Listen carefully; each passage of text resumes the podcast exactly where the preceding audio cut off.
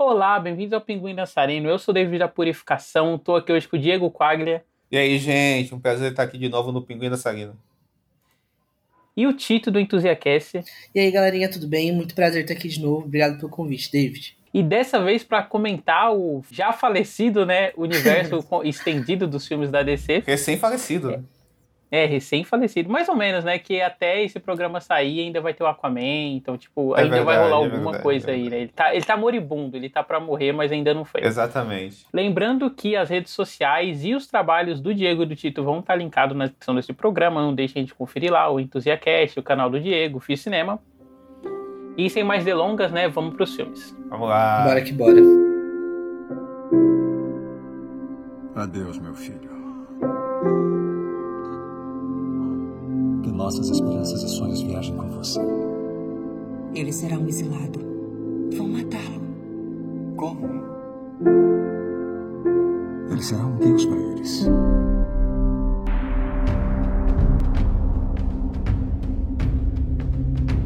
Então, eu acho importante primeiro contextualizar, né, que tipo, é, apesar do, do nome, né, universo compartilhado dos filmes da DC e de todo mundo pensar no modelo MCU de fazer os filmes, né, eles surgem na verdade de meio que de um esgotamento assim dentro da Warner Bros, né, universo compartilhado, porque por mais que filme de super-heróis sempre tenha sido um big deal dentro da empresa, né, tipo a gente teve o Superman do Christopher Reeve, depois o sucesso com o Batman do Tim Burton, Batman do Nolan nos anos 2000 e tal, a Warner Bros ela sempre foi um grande conglomerado dessas franquias, né?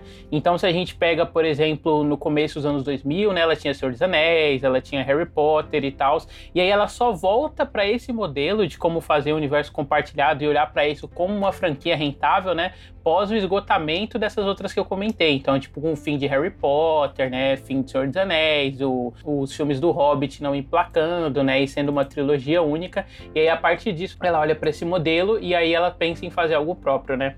Mas o, o, negócio é que, apesar, e justamente por isso, né, em contraste ao que foi feito, por exemplo, com a Marvel nos cinemas, né, com a Paramount e depois com a Disney, não houve meio que um planejamento inicial, né, de que um filme ia levar o outro. Pelo contrário, inclusive, você tinha no começo, você teve duas propostas diferentes, né? Você teve o Lanterna Verde com o Ryan Reynolds, né, que era essa tentativa de fazer esse blockbuster mais chapado, assim, de formato tradicional, e o Homem de Aço, né, que tipo era muito mais um filme um filme pra, tipo, reintroduzir o Superman no cinema, né? Dentro dessa desse zeitgeist mais pessimista que os Estados Unidos estavam passando, né? Tipo, pós 11 de setembro, pós a crise de 2008 e tal. E surfando muito no sucesso do que tinha sido feito com o Christopher Nolan fazendo a trilogia dele do Batman, né? Eu acho, David, que os filmes eram muito pensados isoladamente, né? Fazer esses filmes de super-heróis isoladamente, como você falou. Tanto é que na mesma época que o Christopher Nolan estava fazendo sucesso com os filmes do Batman dele, né? Teve o projeto da Liga da Justiça do George Miller, né? Queria fazer uma Liga uhum. da Justiça, é, que até já tinha nomes cotados e tal, assim, já ia começar as gravações lá por 2007, se não me engano. Só que aí o projeto acabou sendo cortado pela metade, né? Ia, ser uma, ia ter outro Batman, acho que ia ser até o Armie Hammer que ia fazer o Batman, né? O, o fatídico Armie Hammer também. Só que aí acabou que o projeto acabou indo pra frente, né? Porque foi na, na mesma época que teve a greve dos roteiristas, né? Olha, o, a questão cíclica aqui. E também os filmes do Batman estavam dando muito dinheiro e tal, e o pessoal não queria confundir também as imagens, né? É, a gente olha, a gente olha pra esses, pra esses filmes, né, que o David falou, eles têm propostas muito diferentes, né? A gente tem o início com o Lanterna Verde, que foi o primeiro, né? E, cara, que bomba, né, de filme. Vamos combinar, galera, que puta filme ruim. E aí depois a gente tem o Homem de Aço, né, que ele tem uma proposta diferente é, e que ele funcionou muito bem, né? É um bom filme todo mundo, pelo menos que eu converso assim, sempre fala, nossa, o Homem de Aço é bom e tal, o que, que eles fizeram depois, foi uma bosta e tal, mas esse, esse foi bom. E, e ele tem, ele tem suas boas qualidades mesmo, né?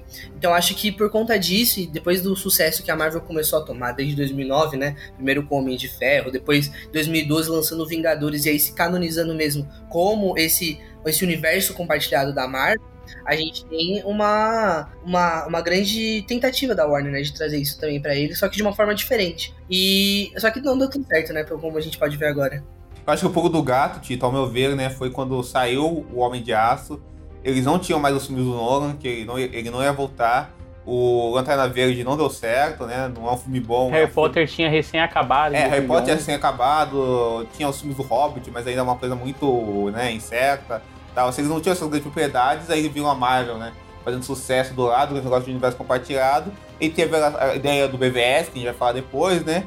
Juntar tudo e vamos fazer os filmes se comunicarem um com o outro, né? Que não era uma ideia assim. É, é esse conceito de universo compartilhado dos super-heróis surgiu na, no MCU mesmo, né? Porque se você for ver os filmes do, do X-Men da Fox, né? Os filmes do, do Homem-Aranha da Sony, eles também não tinha esse conceito de universo compartilhado. Electra, Demolidor, Hulk, Dong outros, aí Quarteto é, Fantástico. Eu, eu, acho que mais ou menos, tipo, X-Men sim, porque eram derivados diretos dos personagens, né? Mas não fazer um filme com um personagem totalmente novo que é coligado com outro, né? Igual, igual a Marvel acabou fazendo depois na MCU. É, exatamente. Mas o X-Men também veio dessa jogada quando começou a surgir, né? O Homem de Ferro e tal, que aí eles fizeram o dia, o dia, não é o Dia do Futuro Esquecido, o outro, é a primeira classe, aí saiu Não, o não, mas Wolverine. dentro disso já tinha tido o X-Men Origins Wolverine, que é de 2009, aí é um ano depois é do verdade, 27, é verdade, né? é verdade, de é verdade. Já tinha essa ideia de desmembrar os filmes.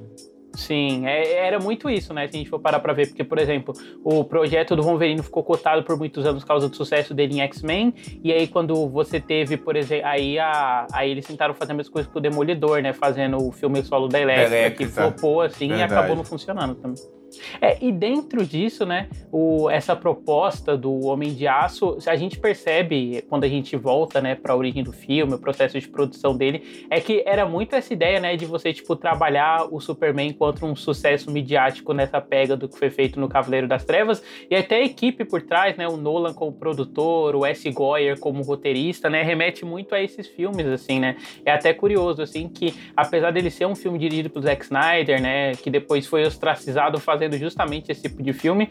Ele é um filme que as qualidades e os defeitos do Zack Snyder eles são bem mais diluídos assim do que nos filmes de a maior autoria dele, né? Tipo Watchmen ou 300, por exemplo.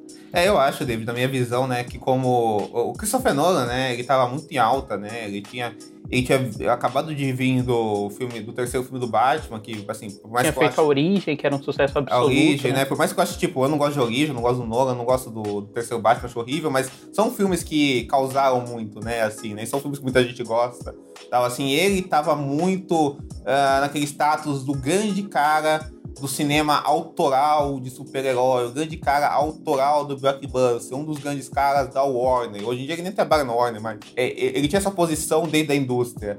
E aí eu acho que se, por mais que ele só tenha argumentado o Homem de Aço, né, tenha feito o argumento lá com o Goyer e tal, que também via dos filmes do Batman, eu acho que se vê muita coisa do Homem, uh, dos filmes do Nolan no, no, no filme do Zack Snyder, do Homem de Aço. Mas que tem algumas coisas do Zack Snyder, eu acho muito diluídas mas assim, ele é um filme muito mais auto-importante dessa coisa de, ah, estou fazendo um filme do super-homem sério.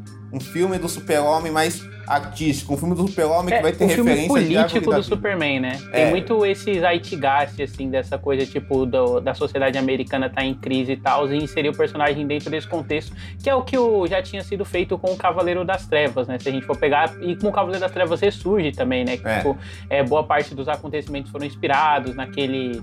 Eu não lembro o que, que tinha acontecido recentemente nos Estados Unidos, né? Occupy Wall Street, assim. Isso, isso aí. E acho que tem muito também dessas próprias referências, né? Que eu acho que o Zack Snyder e o Goyer e o Nolan pegam. Por exemplo, na mesma época, a Árvore da Vida tinha feito muito sucesso, sabe? Assim, o Tracy Mack ainda não estava queimado pelos últimos filmes que ele fez. Então é um filme que causou muito, muita discussão, né? E o filme bem se inspira nessa estética mariquiana, sabe? Assim, essa coisa mais do contemplativa do passado, a natureza, a infância do Superman, né? Uma coisa. E também eu acho que tem um, uma, me lembra um pouco também uma ideia que eu acho que o Ong fez no Hulk dele, que é do personagem central que é o super-herói mais reprimido, essa maldição de você ser o super-herói, sabe? De tudo isso, sabe? Assim, é um filme com um tom mais pra baixo, um tom mais introspectivo, assim. Sim, e tipo, eu gosto bastante do, do Homem de Aço, né? É um filme assim que eu, que eu acho bem legal. Só que uma coisa que a gente tem que admitir é que ele não teve metade do impacto, e eu falo isso de verdade, assim como um grande fã da DC, que ele não teve metade do impacto do que os, os dois Batman anteriores, do, os dois últimos Batman do Nolan tiveram. Porque o, o impacto que o Heath Ledger teve como Coringa, sabe? É considerado um dos melhores Coringas até hoje, melhor até que o Joaquin Phoenix por muitas pessoas. O terceiro filme levou muita gente pro cinema, ele é muito grandioso, né? Tipo, acontece muita coisa. Eu não acho que seja o melhor dos três, mas ele é, eu gosto dele também, eu acho bem legal. Só que, tipo, tem tanta coisa que acontece que é, tipo, tão grande, tão impactante, assim, dentro da história do Batman, que muito, isso levou muita gente pro cinema, isso levou muita gente a comentar na época. Tem uma atriz famosa, que nem a Anne Hathaway na época também, no filme, é uma coisa que ajudou bastante. Então, eu acho que esses dois filmes, eles trouxeram um impacto muito grande, assim, e, e foi isso que fez muito Batman do herói que ele é hoje, né? Um dos heróis mais conhecidos, assim sem sombra de dúvida. Ele já era antes e, e hoje mais ainda, né? Re, re, revitilizou o Batman. Sim, mas o Batman Cavaleiro das Trevas é um filme que, tipo assim, os filmes do Batman do Tim Burton e tal já eram um grande sucesso de bilheteria, Sim. assim, mas é foi um filme que, tipo, ele fez um bilhão pré-Avatar, né? O que é. era muito para se fazer, assim, tipo, hoje em dia qualquer filme meia boca vai, você pisca o filme faz um bilhão, né? Mas, tipo, pré-Avatar fazer um bilhão era um big deal, assim, É, né? igual tipo, se não teve aquele todo discurso na época que foi importante, tipo, é, nem parece um filme de super-heróis, sabe? Assim, igual é. esse discurso rolou muito na época. Nossa, é um filme tão foda que nem podia ser um filme de super-herói, podia ser só um filme policial, não sei o quê. Blá, blá, blá, blá. Então é um filme que realmente, né, furou a bolha, digamos assim, né? Pra bem sim, pra mal. Sim. Assim. Acho que a morte do Heath Ledger ajudou a catapultar o filme também, é, né? Totalmente. Mas o assunto não são os Batman do Nolan. É. Mas fala aí, David, a sua opinião sobre o filme, que eu acho que eu vou destoar um pouco aqui e tal. ah, então. Ah, mas o que que acontece, né? Ponto essas características e tal. E eu gostava bastante do Homem de Aço, né? Ah, fazia um tempo já que eu não revia ele, mas eu revi recentemente. Continuo gostando, só que em menor escala, assim. Eu acho que isso que o Diego comentou da parte visual do filme, né? É, e como ele emula esse cinema, esse cinema mais independente, eu diria independente, mas não é só isso, né? Esse cinema que ele tem essa coisa de fazer uma espécie de um documental, né? É, um ensaio reflexivo, assim. né? É, essa coisa tipo, ah, câmera na mão, é, é, essa paleta de cores, né, que tipo, ela é mais puxada para uma coisa de saturada, Saturado, né, e para um é. tom mais azulado, assim, de fotografia e tal. E eu acho que o, dentro disso, inclusive, o Zack Snyder ele consegue traçar um filme que ele é muito bonito, né? Tem várias composições assim que elas são imageticamente muito fortes. A primeira cena, por exemplo, que é o parto lá do, do Clark, né, em Krypton, ela é muito linda assim, o jeito que ele brinca, por exemplo, com o desfoque da câmera, né, no rosto da atriz e essa coisa em usando os big close-ups no rosto dela e tal. E o contraste que ele cria, né? Tipo, da Krypton ser essa coisa super quente e tal, mesmo que é um planeta moribundo, enquanto o planeta da Terra, enquanto o planeta Terra tá nessa, nesse momento, né? Mais de euforia política e aí, tipo, tudo nele é mais puxado para os sons de azuis e tal. Mas ao mesmo tempo, eu também acho que o Zack Snyder, ele tem uma incapacidade muito grande, assim, em relação ao elenco, né? E, tipo, criação de personagens. E aí, tudo que é relacionado a esse lado mais mundano, que ele tenta trazer com a fotografia, né? Acaba soando muito vazio. Porque, por exemplo, no final do filme tem aquela cena lá que é pra mostrar, tipo, olha como a destruição tá impactando essas pessoas. Aí tem o Lawrence Fishburne, sabe, salvando a Jenny Olsen, esse tipo de coisa e tal. E, e fica tão vazio, sabe? É um negócio, tipo, que parece que foi tão ensaiado, assim, tem uma paixão por aqueles personagens, né? O filme ele tem essa incapacidade de construir isso, ele vai cansando, mas eu não acho um filme ruim não, assim. Eu acho que ele é um filme é, não só muito bonito, mas eu acho que ele é um filme em como ele concebe a ação, né? Em quando ele concebe o Superman enquanto um personagem que, tipo, desestabiliza o mundo, ele é interessante. Olha, David, assim, concordo com você em muita coisa. Eu, na minha cabeça, o Homem de Aço é um dos melhores desse, da, desse recente, sabe? Tanto é que eu vi ele na época do cinema, gostei muito. Assim, eu lembro que saiu no cinema falando, porra, que filme foda não sei o que, defendia ele aí nas, nas internets afora e por aí vai, assim. Eu tava mega ansioso pro Batman vs Superman, né? Olha que coisa, assim, sabe? Também, eu também. E aí tal, assim, né? Só que assim, revendo o filme hoje, eu não revi esse filme desde a época que quem lançou mesmo, assim. Então foi bacana rever agora, assim. É um filme que caiu no meu conceito. Cara, tem assim. 10 anos, literalmente. É, exatamente, exatamente. E aí, uma vida, né, cara? Que loucura isso. E aí, sabe, é um filme que caiu no meu conceito, assim. Eu, eu ainda não acho um filme ruim, mas acho que é um filme que fica no caminho por essas coisas que você falou, sabe? Eu acho que eu, eu vejo. Ele é um filme que fala de um personagem reprimido, né? Que é o Superman, né? Que é um personagem muito. que, tá, que é abordado no filme de um jeito muito reprimido, sabe? E o próprio filme eu acho meio reprimido, sabe? Ele tem ideias, como você falou, composições imagéticas que são muito legais, sabe? Assim, é, ele tem uma coisa de pegar essas referências, tal, de, de cinema, que a gente falou do Mike, mas nem só isso. Por exemplo, as cenas em Krypton, elas lembram muito Battlestar Galactica, que é, é uma é uma saga que, que é meu amigo, amigo do David também, o Thiago Silva ama muito, assim, sabe? Ser essa coisa de filmar espaço de forma muito próxima, qualquer, num estilo quase documental, assim, sabe? Uma coisa muito suja, muito, meio, meio, meio águida, sabe assim? No, no espaço, sabe? Tem, tem uma composição visual que me lembrou muito Battlestar Galactica. Eu, eu acho interessante essa coisa do filme fazer, fazer esse ensaio visual que você citou por meio para destacar a repressão do personagem. Só que eu acho que tudo no filme é muito espaçado, sabe, David? Assim, todas as ideias, todos os conceitos são muito espaçados. Mas o filme nunca engrena. Ele é muito distante de tudo, sabe? É um filme muito frio. E eu entendo que ele tá falando de um personagem reprimido, e por isso que é um filme mais introspectivo. Mas eu acho que ele é distante demais para tocar nos pontos que ele, é, que ele quer te fazer fi, ficar engajado. Porque, por exemplo, é, ele tem todo um desenvolvimento da relação do Jonathan Kent com o próprio Clark Kent, sabe? Mas isso parece clipes dentro do filme, sabe? Assim, do mesmo jeito que a, que a relação dele com a Lois Lane parece clipes dentro do filme. O próprio estudo do personagem de quem é o Superman parece clipes dentro do filme. Tudo parece muito clipesco. Eu acho que o tom do, do Zack Snyder, assim, essa grande eloquência dele, assim, essa que, que ele tem, ele vai apresentar nos outros filmes de uma forma mais livre, é, essa alta importância que você vê de tentar seguir essa coisa do Nolan que tinha colocado, e essa coisa do, do gore meio didática, sabe? Assim, e, e não combina, sabe? Parece um filme que, que tá se degradando para ser várias coisas, sabe? Assim, parece que quer ser um filme que agradar um conceito de uma época, mais do que ser um filme. Parece que é um filme muito pra. Ó, a gente vai apresentar um conceito do super-homem. Esse é o conceito do super-homem. Mas cadê o filme por trás desse conceito, sabe? Não vejo muito isso, não. É, o que a gente percebe bastante, né, sobre o Zack Snyder é que esse filme, de todos os outros que ele dirigiu dentro da DC, ele é o que mais estou, é o que tá mais diferente, né? Então, a gente tem essa percepção mesmo, né, que nem o Diego falou, de que ele tenta ser muitas coisas e, na verdade, no final das contas, ele acaba não caminhando tanto para nenhum dos lados, né? Tanto que, na verdade, esse filme, eu fui assistir ele depois de muito tempo. É, ele lançou no cinema em 2013, não foi? E, tipo, eu fui assistir ele só depois Isso. de muito tempo muito tempo mesmo. E, tipo, eu gosto pra caramba da DC. Sou muito mais DC do que a Marvel e, tipo, eu demorei pra ver esse filme, sabe? Eu vi ele depois, inclusive, de Batman vs Superman. Eu fui assistir Batman vs Superman no cinema sem, tipo, entender o contexto que tava acontecendo ali por trás. Porque esse filme, ele não me chamou atenção. Eu acho que ele era o momento que a DC tinha de... de de transpor e de se jogar de fato no mercado, sabe? Que nem a Marvel fez com, por exemplo, Vingadores, né? Que era um, foi um momento assim que a Marvel se jogou e falou: caramba, agora é o nosso mercado, a gente tá aqui botando pau na mesa e falando que a Marvel vai fazer um filme, um universo compartilhado, tá ligado? E a... Ah, mas eu acho, Tito, que são filmes que eles são até muito diferentes nesse sentido, porque, tipo assim desde que o Homem de Ferro ele foi lançado, né, você tinha um planejamento inicial de você fazer filmes isolados, né, e, tipo independente do sucesso desse filme para culminar no filme do grupo. Enquanto o Homem de Aço era muito mais essa coisa de ah, a gente vai fazer o tipo assim, vai ter outro blockbuster autoral pra gente lançar, é o Superman lançar um Begins, sucesso né? emendado. É, exatamente, para lançar um sucesso emendado num outro que já foi garantido, é. né, que é o do Batman.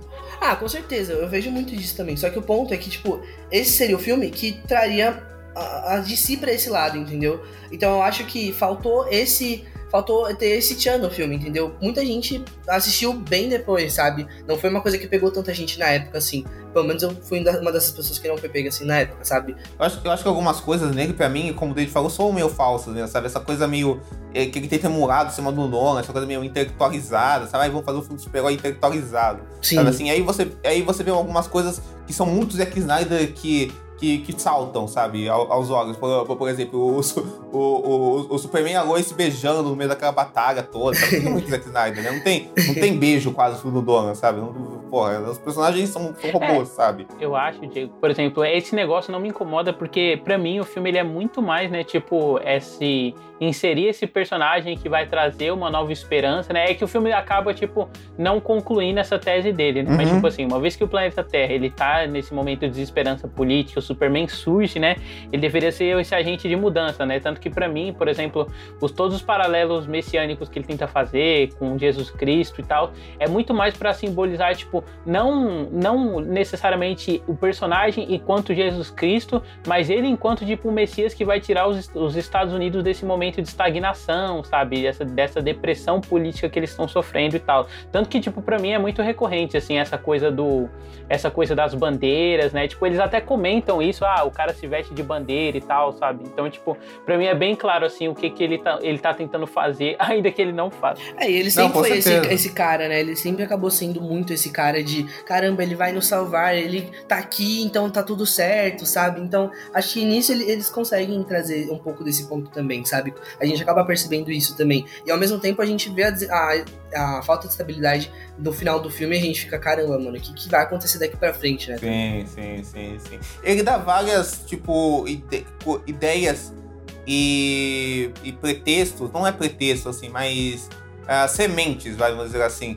Que podia, Ele planta muita coisa, né? Que planta muita coisa que você pensa, ah, isso pode ser. Não, uh, uh, não que isso seja algo para julgar o filme em si, mas, tipo, que, que é interessante de olhar. Ele planta muitas coisas que podem ser desenvolvidas de um jeito interessante, assim, pro futuro, né? Se ele vai fazer isso ou não, a gente vai discutir daqui a pouco. Mas eu acho que tem uma coisa do filme que o que o David falou, que, tipo, os personagens, eles não são muito bem caracterizados, sabe? Não tem uma caracterização forte. Por exemplo, a Lois Lane na, da Amy Adams, ela é Lois Lane, ela é a Amy Adams fazendo a Lois Lane, sabe? O Perry White do Lawrence Fishburne, né? o, o Lawrence Fishburne fazendo o Perry White, o, o Zod do Michael Shannon, por mais que o Michael Shannon seja um ator muito intenso, assim e tal, assim, mas ele não tem uma, uma caracterização mais forte, né? Por exemplo, as cenas de ação do filme, eu acho que são legais, são boas, tem uma intensidade boa de como você coloca a cena em si, essa, essa coisa brutal que o Zack Snyder tem, assim, acho que aparece muito nessas cenas, esse, esse gosto dele pela brutalidade, mas não são cenas que tem uma caracterização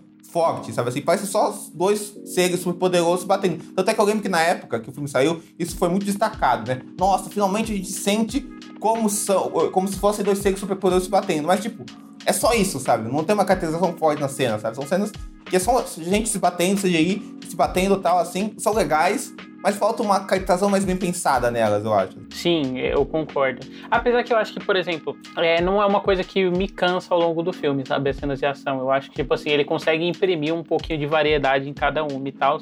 Mas eu acho até engraçado essa coisa que você comentou dele ter esse lado do videoclipe, né? Que ele tem momentos que, assim, se você separa num vídeo de, sei lá, é, top cena, usos de fotografia em cenas X você consegue fazer vários, né? Por exemplo, tem aquele momentinho que o Clark ele tá indo pro planeta diário uhum. no final do filme, né?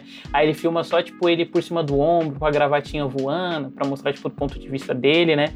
Mas é, é um mundano que ele funciona mais enquanto clipe do que dentro do filme, né? Que você não sente, tipo, um laço emocional que ele tem. Tanto que, por exemplo, a fala final da, da Amy Adams, da, da Lane, da Amy Adams, né? Do Bem-vindo ao Planeta, é muito, tipo, nossa, hein? Eles sacaram aqui a piadinha. É, eu, eu, não sei. Eu acho que ele é um filme que até gosto dele, até acho ele ok, assim. Mas ele com certeza não é o meu favorito dentro do universo da DC. Até porque é muito não. difícil, né? Você ter um, um, filme favorito no universo da DC é, um, um, é bem difícil, mas tudo bem, né? Vamos chegar nessa discussão depois. Mas. Ah, com certeza. Mas eu, eu, eu, eu passo pano pra algumas coisas, sabe? Muito, muito uhum. por ser o primeiro filme, eles ainda estarem entendendo o que eles vão querer fazer no futuro depois desse filme e tal. Mas em outros mais pra frente a gente vai perceber que não dá pra passar esse pano, né? É.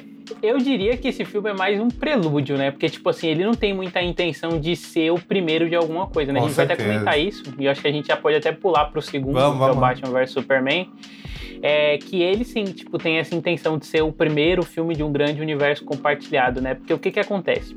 O Homem de Aço, ele foi um sucesso considerável, sabe? Ele não fez, sei lá, um bilhão, que era o que o pessoal talvez estivesse esperando para fazer ponta do Batman e tal, mas a gente tem que lembrar que também o Superman, e aí talvez fosse até burrice da parte do estúdio para esse tipo de coisa, Superman é o tipo de personagem que ele tava meio cansado na mídia, né? Smallville, por exemplo, é uma série que saiu pra televisão justamente porque o pessoal pensou é, que eles queriam fazer o do Batman, o Batman era um personagem que estava ocupado, é, o Superman é um personagem que tá meio cansado na mídia, né? Porque os últimos filmes dele foram praticamente filmes B, assim, não tiveram impacto nenhum. E eles voltaram para isso. Só que aí, o que que acontece? Na San Diego Comic Con é, de 2013, eu lembro muito desse anúncio, disso, né? Eles levaram... É, eu também. Tipo, ele subindo no palco, levando um papelzinho assim, lendo um trecho do Cavaleiro das Quem Trevas. Eu, inclusive, foi aquele cara que fazia o militar no filme. Assim, eu lembro Sim. disso, aquele negro lá. E, E aí ele falando que o próximo filme ia ser Batman vs Superman, né? E aí dentro disso, né, o Warner aproveitou e tal, que o Homem de Aço já tinha feito sucesso, que eles iam emendar com o Batman e tal. É, e aí eles falaram, ah, a gente pode começar agora, né, nosso planejamento de universo compartilhado. E aí, eu, o Batman vs Superman, inclusive, só pontuar aqui que a gente vai comentar a edição estendida, né? Que eu acho que até é um pouquinho mais justa. Sim, sim. E aí acaba que o filme, ele é meio que bem uma coisa de retalho, assim, porque ele, ao mesmo tempo que ele é uma continuação do Homem de Aço, né? Ele introduz um novo Batman no cinema, que é o Ben Affleck, né? Eles não, eles não iam manter o Christian Bale, um outro personagem, até porque ele não topou voltar. A gente sabe que se tivessem pagado 80 milhões pra ele, ele voltava, Não, né? com Mas certeza. deve ter parado uns 50 milhões, assim, ele não quis. E aí, tipo, ele é isso ao mesmo tempo que ele tinha que pontuar, né, todos os personagens que apareceriam no futuro. Então, tipo, no meio do filme eles colocaram a Mulher Maravilha e tal, só que tudo isso dentro do planejamento que o Zack Snyder já tinha, né? Então você percebe que os pontos que a gente comentou no Homem de Aço, que era uma coisa mais do Zack Snyder diluída, por exemplo, ele tinha uma fotografia lá que era muito mais referente ao que era produzido e tido como arte na época, né? Essa coisa do essa pegada mais documental e tal. E aqui não, ele volta para essa coisa é, bem mais Zack Snyderiana que eu- e como eu posso pontuar o que que é o Zack Que é o épico estilizado um pouco, né? Isso, é o épico estilizado, né? Essas imagens grandiloquentes, É. muito uso Uma- de slow motion, uma assim, dramaticidade eh, exagerada, colocada assim a uma alta importância visual, assim, né? Sim, sim, perfeito. É, e ele é um filme mais complicado, assim, né, no meio desses. Eu acho que os filmes que a gente vai comentar até os próximos, eles são melhores resolvidos, né? Que o filme ele passou por esse processo complicado de produção, que não justifica, né? No fim das contas, a gente tem que levar em conta a nossa experiência como filme, né? Tipo, ele foi um filme feito bagunçado, a gente tá vendo ele enquanto uma bagunça e tal. Ele foi lançado no cinema com 30 minutos a menos do que era o planejado, né? Eles, Sim, eles sim. picotaram bastante, assim. Muito do que sofreu do filme foi o arco do Superman dentro do filme, né? Então, tipo, quando você vê, inclusive, a versão do cinema, ela é meio dispersa, assim, em como o personagem age, porque ele age, né? É, parece que o personagem só salta entre pontos, assim. E na versão estendida, que inclusive tá disponível no HBO Max, o que é meio maluco, porque a versão original não tá, né? Só estendida. Ela, ela contextualiza melhor o personagem e tal. São mais detalhes de plot, assim, e menos coisa de direção. Mas dentro disso, o que, que eu acho do Batman vs Superman, né? Aí eu vou passar a bola pro Tito depois. Eu acho que, assim como o Homem de Aço, ele tem lapsos que de coisas são boas, sabe? Eu gosto, por exemplo, de toda essa continuação política que ele dá, né, para os temas do primeiro. A gente comentou como no Homem de Aço tem essas sementes, né, de coisas que seriam germinadas, tipo contexto político, é, como o mundo reage ao personagem e tal. Eu acho que o filme ele abraça em partes essa discussão, mas eu acho que o jeito que ele abraça essa discussão, assim como no Homem de Aço, acaba sendo não conclusivo assim para os vários temas que ele tem, né? Eu acho que tipo o arco do personagem no filme é um do Superman no caso, né? O do Batman é outro e não rola muito bem uma conversa entre eles, né? E no meio disso tem clipes aleatórios do que vai ser o futuro universo da DC. É, eu, eu concordo. Eu acho que nessa discussão política, né, ela não é bem abordada, porque eles começam, eles plantam essas sementes no Homem de Aço, tentam trazer pra cá, não desenvolvem, e esse não desenvolvimento leva também a, a uma, uma situação muito ruim que a gente vai ver depois no Liga da Justiça, né? Tipo, um acaba sendo a consequência de um outro, né? Uma coisa mal resolvida leva a outra e vai gerando vários vários buracos, assim, no, no, no universo da DC, no universo da DC compartilhado, e que, que a gente fica perdido, a gente fica sem entender e que poderia ter sido muito melhor, na verdade, né? Inclusive, é, eu acho que o Homem de Aço, ah, perdão, o Batman vs Superman, eu até que gosto do filme, só que, tipo, ele envelheceu muito mal na minha cabeça. Muito mal mesmo. Tipo, eu lembro que eu assisti ele no cinema, e no cinema, assim, no cinema tudo é bom, né? Sempre fica, caraca, hype, não sei o quê. Nossa, Batman vs Superman, tá ligado? Isso daqui é o filme do ano. E eu lembro que a gente foi ver, acho que era o Guerra Civil no cinema, e aí apareceu Sim, o sim, trailer do Batman vs Superman, o trailer do mesmo ano, Esquadrão né? Suicida, e todo mundo, nossa, 2016 é o ano dos super-heróis, não sei o que, É, vai ser um ano, aí. né? E, mano, não foi. Tem, tem aquela icônica imagem que as pessoas sempre usam, né, do Esquadrão Suicida, que é esse filme vai valer cada centavo do meu ingresso. Como mudou as coisas, é impressionante. Nossa, não valeu, não valeu. Mas tudo bem. E aí, é, eu lembro que quando eu fui ver no cinema também, né? Eu fui com os meus amigos e caramba, nossa, que filme bom e tal. Só que depois foi passando o tempo, foi envelhecendo muito mal. E quando eu peguei pra assistir esse filme em casa, assim, sei lá, na pandemia, eu peguei pra assistir com os meus pais e falei, nossa, esse filme aqui é muito bom, tenho certeza que vocês vão gostar, vamos assistir ele. Aí, tipo, eu não gostei, sabe? Aí eu fiquei, nossa, o que, que eu tô assistindo? O que, que eu tô fazendo na minha vida? E aí tudo que. O, pra, o que pra mim vale a pena é que assim eu gosto das cenas de porradaria no final, né, contra o Apocalipse. Eu gosto da Mulher Maravilha aparecendo, tal, eu acho isso legal, porque isso me remete muito ao desenho da Liga da Justiça de quando eu era criança que eu assistia no SBT. Uhum. Então, por conta disso, eu gosto desse final desse filme. Mas até então, é, depois que eu assisti, reassisti ele de novo com outro pensamento, fora do cinema, já é um filme que eu deixei de gostar, sabe? E aí eu conseguia, eu conseguia perceber muito mais esses gargalos, esses buracos que o filme tem, do que quando eu assisti naquela época, né? E é exatamente o que o David falou, né? É um filme que ele, ele tenta engatar, mas ele não engata, ele não vai, ele acaba não indo tanto para algum lugar, sabe? É, cara, assim, complicado. Eu, eu vi esse filme, eu tive uma reação diferente uh, do Tito quando eu vi na primeira vez, porque eu tava mega animado, né? Eu, inclusive, eu, eu era daquele, tava mega, depois de ver o Homem de Aço, tava mega animado pro Batman Superman, tava mais animado por ele do que pra Guerra Civil na época, assim. Eu sei, eu, eu Literalmente eu. Então, eu, eu, eu, nunca tive nada, eu, sempre gostei dessas coisas de Marvel também, mas eu sempre fui mais DC também, até pelos desenhos tal, assim, sempre fui mais desenho, apesar de eu amar o desenho do Homem-Aranha, dos anos 90, Assim, eu sempre amei muito mais os desenhos da DC e tal, então eu sempre tive muito mais contato. Sempre achei os personagens da DC mais interessantes, assim, no geral. No geralzão da parada. Então eu tava muito mais ansioso pro, pro BVS e tal, assim. Aí ver no cinema, eu lembro que eu, na época, eu achei um filme chato, entendeu? Assim, sabe? Assim, parece um filme que parecia que não, que não andava, sabe? E eu fiquei com isso na cabeça nunca, e, e depois de vir a versão lá de, de, eh, mais longa, tal, que tá na HBO Max e tal, e, e também não mudou muita coisa, sabe? Assim, apesar de eu achar que a versão mais longa resolve o filme melhor narrativamente e tal, assim. Revendo o filme agora, é engraçado, porque é um filme que eu não acho bom. Eu acho o Homem de Aço melhor que como filme, acho mais bem resolvido, apesar dos seus pesares. Mas é um filme que, assim, eu, eu, eu acho honroso o, o, o negócio do Zack Snyder realmente ser um cara comprometido com, com os ideais dele e com o que, com que, com que ele vê como arte, com a visão artística dele. Assim, sabe? Eu, eu respeito isso, eu consigo respeitar isso mais do que que fizesse um filme puramente genérico. Eu acho que o filme tem personalidade.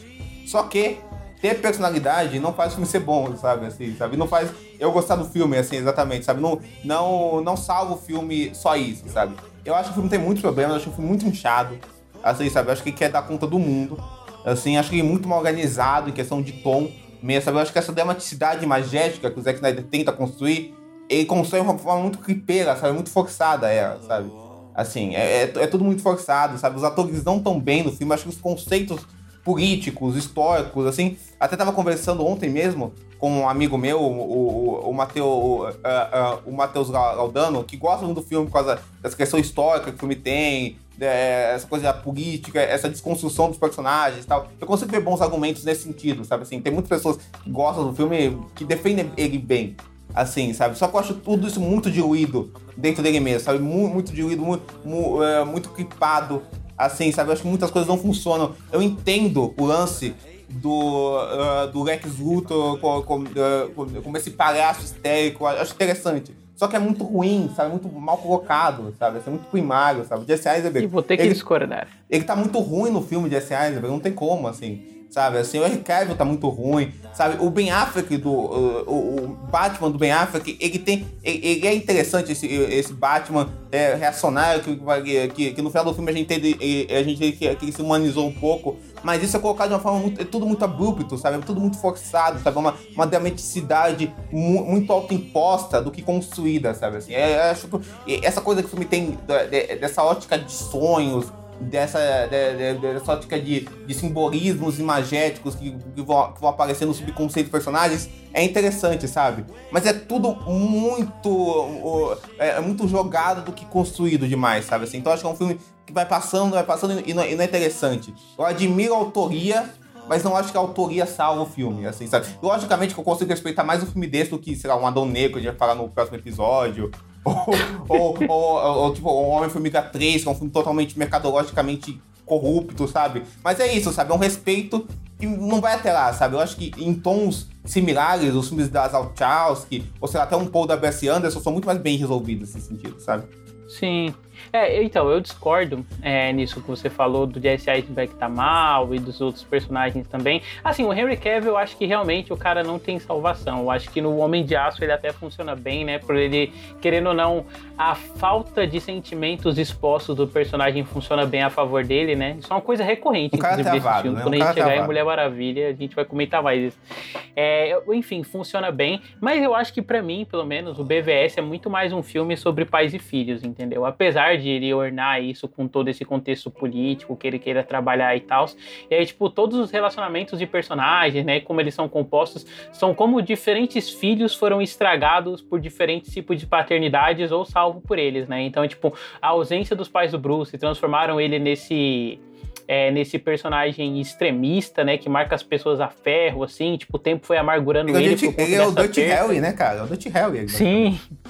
É, o Jesse Eisenberg, né? É, os abusos do pai dele tornaram uma pessoa afetada. E aí, tipo, enquanto isso, o Henry Cavill é esse salvador porque ele teve um pai, né? A lógica do Nossa. filme é mais ou menos essa. É literalmente É, bem- isso. É isso mesmo. É isso mesmo. É, mas eu acho legal em sim como ele constrói os três protagonistas dentro disso e tal. E por isso que pra mim, por exemplo, é a personagem da Mulher Maravilha ela é meio engessada nesse sentido, né? Ela nos comunica com o arco central que o filme tá tentando trabalhar e tal. Mas eu ainda acho que tipo ele é um filme que mesmo olhando sobre essa é, é, sobre essa ótica, ele é um filme muito disperso assim. As sequências de sonho dele, eu acho que elas funcionam, elas funcionam tipo se você olhar elas isoladamente, Ah, mas a gente não tá vendo elas isoladamente, né? Tá vendo um filme. E aí tem uma dificuldade muito grande, assim, de ornar o contexto do filme, né? Tipo, seja essa coisa política, essa coisa de pais e filhos, é, com essas sequências mais lúdicas, assim, né? E aí, tipo, isso vai se perdendo, assim, conforme vai sendo usado. Isso é usado muitas vezes, né? A sequência lá do Flash mesmo, visitando Bruce, ela é asquerosa, assim, de tão podre. Sim, cara, é muito ruim. É muito não tem o ruim. que fazer, né? Mas, é, assim como o Diego, eu não achei. Eu, tipo assim, por mais que eu reconheça N defeitos do BVS e tal, tem muita coisa nele que eu acho interessante. assim, Sim, né? sim, Tipo, toda Com essa certeza. construção visual, eu acho que o jeito que ele trabalha a imponência dos personagens, assim, é um negócio muito foda de ver em tela. Eu- a minha relação foi, tipo, ela foi parecida com a do Tito, porque eu fui ver muito animado. Eu gostei muito quando eu vi no cinema, assim. E aí, só revendo agora que o filme decaiu pra mim. Inclusive, é, tem uma história famosa aí pra quem me conhece, né? Eu acho que eu já contei em algum podcast que eu não vi Breaking Bad na época, né? Eu dropei e tal. Pra ver House of Cards, né? Que eu achei bem melhor. É. E eu lembro certinho de eu sair do cinema do BVS e falar, nossa, muito foda. Parece um episódio de House of Cards com super-heróis. Ele tem essa coisa, É. né? Aquelas cenas com a, com a Holly Hunter, né? Ele, ele Uhum. investe nisso um pouco. Verdade, verdade, verdade. Nossa, inclusive, esse é o filme que o que tem de coadjuvante dele não tá escrito, Nossa, né, cara? é verdade. muitos personagens menores, por atores fantásticos, né? Diane Sim. Lane, Holly Hunter e Holly tal. Hunter. Só que todos acabam não, não tendo um peso, assim. Mas pra mim, por exemplo, eu acho que dentro dessa coisa que ele faz de estar trabalhando esse contexto político, contemporâneo e tal, e os personagens dentro disso, pra mim funciona muito, assim, essa figura do Jesse Eisenberg, enquanto esse o que ele é meio pateta, mas ele é meio que tido como um gênio, né? E ele é um cara que se perde constantemente na megalomania dele, né? no meio dos discursos, em como ele planeja as coisas. Tudo soa meio avulso e meio disperso, eu gosto bastante dele. E essa coisa meio afetada que ele traz pro papel, eu gosto porque contrasta muito, né, com os outros dois. Sim, tipo o Ben. Affleck sendo essa figura posada do Playboy e o Henry Cavill sendo uma porta. Sim, eu, Então- acho, eu acho que esse Lex Luthor, ele é diferente, né? É diferente do Lex Luthor que a gente conhece ele de fato, que, de que a gente olha, por exemplo, nos desenhos, né? Até mesmo no universo compartilhado da DC que a gente tem nas animações, né? Nos filmes animados. Ele é Uhum, bem com diferente, bem diferente. E eu gosto muito disso porque ele traz uma, uma personalidade diferente, sabe? Ele traz uma... É como se a gente tivesse um Lex Luthor em formação, sabe? É o início de tudo, o momento inicial dele, e de fato é no filme também, né? Mas ele tá, ele tá se identificando, ele tá se, ele tá se encontrando ali como o Lex Luthor de fato, tá se encontrando como esse cara que ele é inteligente, e esse tom, esse tom né, diferente dele, esse tom afetado que o David falou, ele faz com que o Lex Luthor ele cresça bastante, sabe, dentro do filme, e até mesmo depois. Ele tem uma presença muito forte, sabe? Eu vou ter que falar, eu gosto bastante desse Lex Luthor. Cara, então, Uhum. é engraçado porque ele é o, o Lex Luthor do Gene Hackman, também tinha uma coisa cômica, mas é um cômico diferente, totalmente diferente do Lex Luthor do Jesse Eisenberg, né? É um, é um É que eu, eu acho que a comicidade do Gene Hackman é tipo essa coisa mais contextual, enquanto o do, o do Jesse Eisenberg é essa coisa meio paródica. Meio uhum. Paródica, totalmente, assim. Mas eu acho assim, eu entendo vocês, mas sei lá, pra mim fica muito forçado, assim, sabe? Parece. Eu entendo o, a, a ideia por trás, assim, e, e é, é, entendo a abordagem, mas acho a abordagem muito mal costurada, sabe? Assim, porque eu acho que parece muito. É, é muito que tenta se auto-impor nisso, sabe? Assim, parece parece, parece um cara que, que, tenta, que, que tenta martelar a mensagem a todo custo, sabe? Assim, eu acho que o filme tem um certo problema nisso, não só, não só na, na atuação do Jesse Eisenberg, assim, concordo com o David que a Mulher Maravilha parece só, a Mulher Maravilha tá aqui porque vai ter um, um outro filme dela, hein, gente? Ah, ah, ah, ah. Mas acho que tem, o primeiro filme tem esse problema, sabe? Assim, essa questão dos pais que o David falou, essa, é, toda a questão política do filme, dos sonhos, são, são coisas interessantes. Eu acho que, isoladamente, são coisas mais interessantes do que na organização do filme, tirando essa coisa do, dos pais, que talvez seja o que sustenta o filme um pouco mais, mas tudo isso é colocado de um jeito muito, acho que, ou, ou textual, sabe, ou mega didático, assim, didaticamente colocado, ou então colocado, colocado de um jeito que é muito autoimposto, sabe, assim, parece que o filme te autoimpõe isso em algumas cenas, ao invés de deixar o próprio filme desenvolver isso. Eu acho que o Zack Snyder tem, uma, tem um, certas limitações, não, certas não, ele tem muitas limitações como ensinador e narrador, do, dos filmes que ele constrói, assim, que quer dar, dar conta do mundo todo, assim, sabe? De várias coisas, assim, e, e, todas elas parecem meio que se confrontam entre si, sabe? Assim, e parece que as coisas não, não se escalam, sabe? Elas se debatem, sabe? Assim, e ele não consegue ter domínio desse debate, de um caos, de nada, sabe? Assim, só parece, parece, uma coisa muito frágil, sabe? Tudo parece muito, muito frágil, assim, sabe? Eu acho, eu, eu acho que nesse sentido ele, é, ele tem uma dificuldade imensa de organizar o filme, sabe? Ele parece que consegue lidar com os filmes isoladamente, mas não nos filmes no conjunto, sabe? Assim, e um diretor tem que lidar com os filmes no conjunto, sabe? Então acho que essa que é o calcanhar de Aquiles dele maior, assim, sabe? Com certeza. O que eu percebo muito é que, tipo, todos os assuntos que ele trata, eles têm alguns limites né, entre, entre, aspas assim, né, que a gente pode colocar, e esses limites, uma, um assunto ultrapassa o outro, sabe? E aí, como os assuntos eles vão se convergindo, eles vão ultrapassando o limite um do outro, vai ficando confuso e até mesmo mal organizado dentro do filme, né? Então, é um ponto principal, assim, da minha crítica pro filme é que ele não tem uma coesão muito grande, né? Ele não tem essa organização é, então, que a gente esperava, né, desse filme, pelo menos, porque é um filme bem comprido até, né, e com, com um momento importante, né? Pô, a gente tá vendo os dois maiores heróis da DC se enfrentando, assim, sabe? Então, é. a gente esperava uma coisa muito grande, a gente tava muito ansioso, sabe? E às vezes eu acho que essa seriedade dele, da mágica, é tão autoimposta estilicamente, assim, sabe? É só autoimposta e não construída por meio de, sei lá, decupagem ou, ou, ou pensamento de cena mesmo, assim, é, mu é, mu é, é muito só o visual pelo visual, que às vezes, ao meu ver, fica até é, cômico, assim, né? Não, não, não quando ele quer ser cômico, tipo Lex Luthor, ele fica meio bobo, sabe? Meio constrangedor às vezes, sabe? Assim, aí eu não consigo muito, muito aturar isso, né? Uhum. Mas é importante pontuar, né, que a fé nesse filme fazer mais de um bilhão de dólares era tanta, né, que tipo, o Zack Snyder por esse momento aí virou meio que um arquiteto, né, dos filmes da DC Sim. e aí, tipo, é, os filmes subsequentes mantiveram algumas características dele, né? Tipo, no sentido de, é, de estilo mesmo, ou de fotografia. E eu vi o Flash recentemente, né? Mas isso só vai ser comentado no programa que vem. E eu acho que são coisas que até se mantêm, assim, no Flash. E quando eu digo essas coisas se mantêm, eu quero dizer muito em como eles são trabalhados visualmente. Porque é. eu acho que, assim, esses filmes eles têm N problemas, né? A gente comentou bastante aqui, o Mente Aço, BVS, vai comentar Esquadrão Suicida e os outros e tal. Mas assim, eles são filmes que eu fiquei meio surpreso, assim, do quanto eles são bonitos. Eu acho que é porque fazia um, um tempo já que eu não revisitava eles, sabe? Ou que eu havia, sei lá, que filme de herói quando eu parava era esses recentes do MCU que saía e tal. Mas assim, esses filmes eles têm uma cara de cinema, né? É uhum. É impressionante, assim, tipo, o trabalho que eles fazem com é, com luz e com cenografia e tal, coisa que esses outros filmes de herói que acabam saindo não tem, né? Eles têm um visual que ele é meio, ele é meio chapado, assim, você não tem profundidade de campo. Isso é verdade. E nesses tem, tipo, parece, tudo tem textura, né? Quando os personagens estão interagindo. Isso é uma coisa que se mantém em Flash, se mantém em Mulher Maravilha e tal.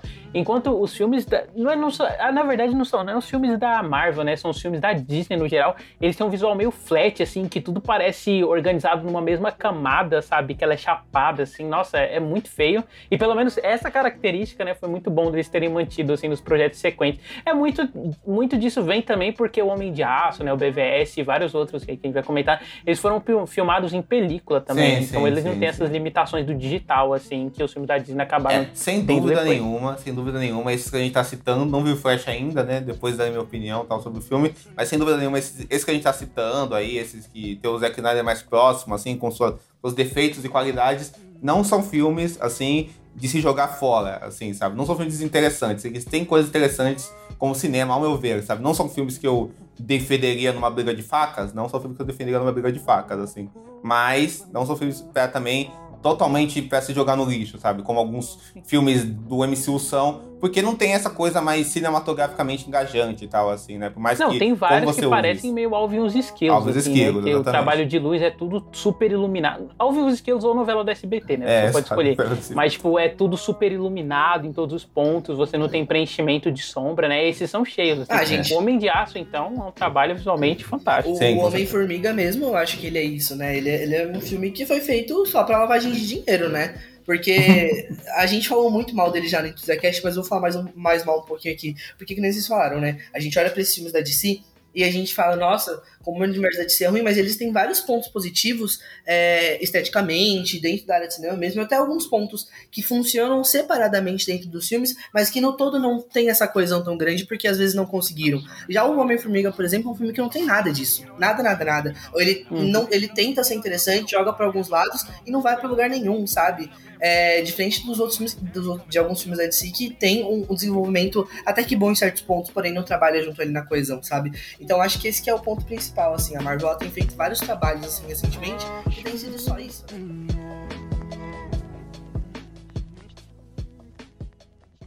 E se o Superman resolvesse descer voando, arrancasse o telhado da Casa Branca e tirasse o presidente dos Estados Unidos de dentro do Salão Oval? Quem o impediria?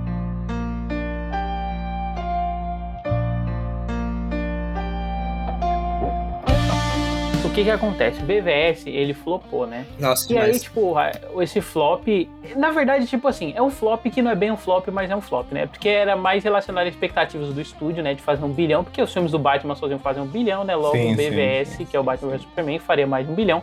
Não rolou.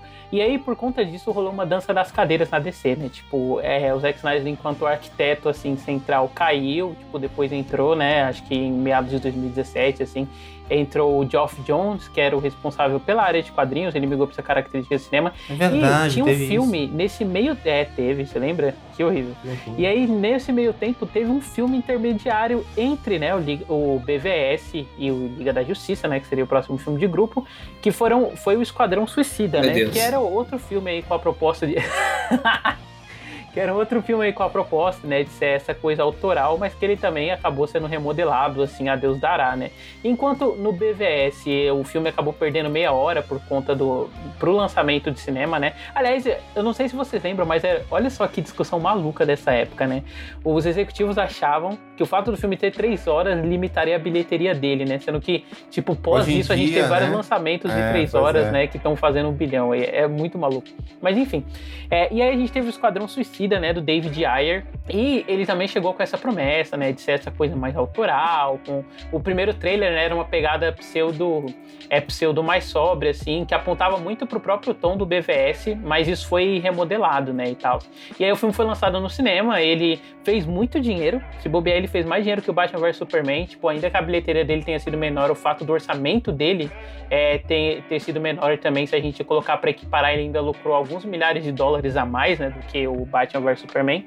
Mas foi um desastre, assim, de filme, né? Apesar de, tipo, é, em entrevistas, o David Ayer, na época, falar que nunca lançaria uma versão estendida, que a versão que tava no cinema foi a versão dele e tal, e que ele fez para o, os fãs, não fez para os críticos. É, o filme, ele, ele é um desastroso, assim, ele é um filme que ele não tem um tom próprio, né? A gente comentou do BVS, né, e do Homem de Aço, e como, tipo assim, eles tentam trabalhar teses diferentes, mas não chegam em lugar nenhum. O Esquadrão Suicida você não percebe nada, assim, não né? tem ele tese, uma estrutura né? meio videoclípica, é. em que o primeiro ato não se conversa, assim, com o terceiro, sabe? Ele é muito disperso e tal. Ele trouxe de volta o Batman do Ben Affleck, ele teve uma aparição do Flash do, do Ezra Miller com uniforme, né? Então, tipo, ele teve essas ligações maiores, assim, mas ele foi um desastre, assim, enquanto filme, né? Eu acho um filme horroroso e tal. Tentei rever, mas eu desisti no meio, porque eu precisava sair. Eu falei, ah, eu não vou terminar esse filme de qualquer jeito. E aí eu parei nessa primeira metade, mas, cara, é muito ruim. E, e assim, eu sei que por ele estar tá mais ligado com esses signos que as pessoas associam como filme despretensioso, né? Que é essa coisa da ação e da comédia de interação de personagem, as pessoas geralmente, é, pelo menos num público mais normal, né? Elas tendem a ser mais maternais com ele, dizendo que pelo menos o filme é divertido, mas eu discordo, assim. Eu acho que ele é um filme chatíssimo, acho que ele é um filme pobre, assim. Acho que os outros, tipo assim, por mais que eles sejam filmes mais longos e filmes é, que estão trabalhando mais essa seara do essa seara do autoral e tal, pelo menos eles são melhores encontrados nesse sentido, né? Enquanto o Esquadrão Suicida ele só é muito esquizofrênico. É, e só para pontuar, né, antes de passar a bola aí pro Diego, mas eu lembro muito da interação do, do, da venda do filme, né, na Comic Con. Sim, sim. Tipo, o David Ayer lançando um Fuck Marvel, assim, no painel. É, o elenco postando também. foto, mostrando que eles adoraram gravar o filme, fizeram tatuagem juntos, que não sei o que lá. Ai, cara, foi, foi uma época, assim. Mas o filme, tipo, por mais que ele não tenha sido, né, tipo, um, um, excelente filme e tal, como ele fez dinheiro, ele acabou lançando várias figuras aí, né, que depois se tornaram pessoas importantes dentro do universo DC. Mas eu acho que a mais, a mais própria, né, e que, tipo assim, fez história, assim, hoje em dia ela é um marco no audiovisual, né, eu acho que eu posso falar isso sem medo, porque ah, é sim, que é, né, tipo, ganhou série animada, a atriz, ela tem um reconhecimento muito maior que a Arlequina, a Arlequina, né, da Margot Robbie, assim, que, tipo, por pior que seja o filme, toda a cena que é com ela, inegavelmente ela eleva, assim. Ela é muito divertida, né? E ganhou o mundo depois desse filme. Ah, com certeza. Assim, David, é, eu acho que é bom falar desse filme antes contextualizando um pouco de onde vinha o David Ayer, né? David Ayer, né, começou como roteirista, né? Ele escreveu aquele dia de treinamento lá, desde Washington, Rock e tal. E ele ficou famosinho por fazer esses filmes meio quero ser B10, sabe? Uma estética bem suja, sabe, underground, um cinema meio Esses filmes meio de violência urbana, né? Violência urbana, né? Esse, esse teor policial tal. Fez aquele, fez aquele Corações de Ferro, que era muito dessa estética pro cinema de guerra, tal, não sei o quê. E aí eu acho o seguinte, assim, ele tem muito esse tom de, é, de quero ser um, fazer um cinema pedé, sabe, sujo tal, assim que a gente vê um pouco nesse filme, só que também diluído nessa coisa que você falou de clipeira, estilizado, divertidona, né? Uma, uma, uma coisa meio wannabe Deadpool também, sabe? Assim, que também tava rolando na época, sabe assim? É, eu, acho, eu, eu acho que. Tem... Eu acho que é mais wannabe Guardiões da Galáxia. Guardiões né? da Galáxia, Porque perfeito, o próprio perfeito. Deadpool, ele vem do Guardiões da Galáxia a gente percebe que o pitch desse filme, quando ele foi lançado, foi muito tipo, ah, um Guardiões da Galáxia da DC, né? Porque é o grupo de criminosos e tal, e morais, blá blá blá. Perfeito, perfeito assim. Mas assim, ele não tem senso nenhum, de forma. É, um senso narrativo nenhum, sabe? A, a narrativa do filme é toda uma, uma, uma bagunça sabe assim, todos esses tons que o filme consegue atingir, ele não se compromete com nenhum tom, sabe? É tudo extremamente genérico, primário, sabe assim, o Coringa do Direto é constrangedor, sabe? É muito constrangedor, Nossa. sabe? Assim, é... Você lembra da época ele dando entrevista falando, não, é porque cortaram o meu material e aí por isso o personagem ficou desse. Ah, e tipo, amigo, claro, é porque cortaram o seu material que você fica um ronando pras pessoas nas cenas que você aparece. É muito ruim, é muito ruim, é muito, é muito forçado, sabe? É, é, é, é muito essa coisa, olhem pra mim, olhem pra mim, sabe? O filme esteticamente é muito horrível. É, na meu, no meu ver, é um dos piores filmes que eu já vi na minha vida. Assim, sabe? Tanto é que pra ver o filme, pra falar aqui, eu revi pedaços dele e tal, assim. Mas tudo nele parece muito ensaiado, sabe? Aquela cena dos personagens, os vilões humanizados, o bar, sabe? Não tem nenhuma, nenhuma preocupação pra se construir aquilo, sabe? Não tem, não tem nenhuma preocupação com o visual específico, sabe? São, tudo, são todas tendências visuais jogadas em tela, sabe? Não tem nenhuma preocupação em criação de nada, sabe? Assim, eu acho que o que ficou do filme mesmo foi a Margot Robbie, que depois do filme virou uma estrela, sabe? Que a Arlequina dela fez muito sucesso. E aí ela virou. É, ela virou, virou a perna longa da DC, né? É, exatamente, a perna longa da DC, né? Ela, ela tipo assim, já é uma personagem de sucesso, né? Desde a época dos desenhos do Bruce Timm, depois foi pros quadrinhos só. Mas ela meio que deu um up a mais pra personagem, né? Virou, virou, uma, virou essa coisa que você falou, que virou desenho e tal. E ela, Margot Robbie, virou uma estrela que ela é hoje, né? Uma das atrizes mais rentáveis e conhecidas e amadas que a gente tem no mainstream do cinema de Hollywood, né? Tal. Barbie e afins do que ela faz. e aí tal. Mas eu acho que é um filme que realmente não ganha de nada, assim. Ao meu ver, é um filme, é um produtão, assim, uh, de, que você vê várias vozes se degradando nele e não chegando em lugar nenhum, sabe, assim.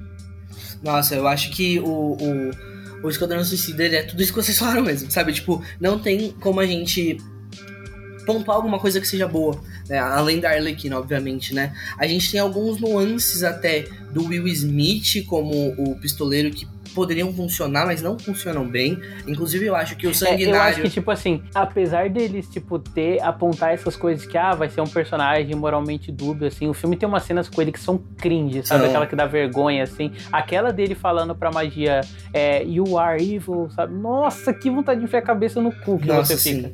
Sim, e, tipo, eu acho que o, o que, eles, o, que o, o, o Gun fez com o Sanguinário foi uma coisa, um trabalho muito, infinitamente melhor do que o que foi feito com o Will Smith ali como pistoleiro, né? Não tem nem como a gente comparar. É, porque eles são basicamente a mesma pessoa, assim, no, nos dois grupos, né? Tem o mesmo papel, uhum. assim, entre aspas.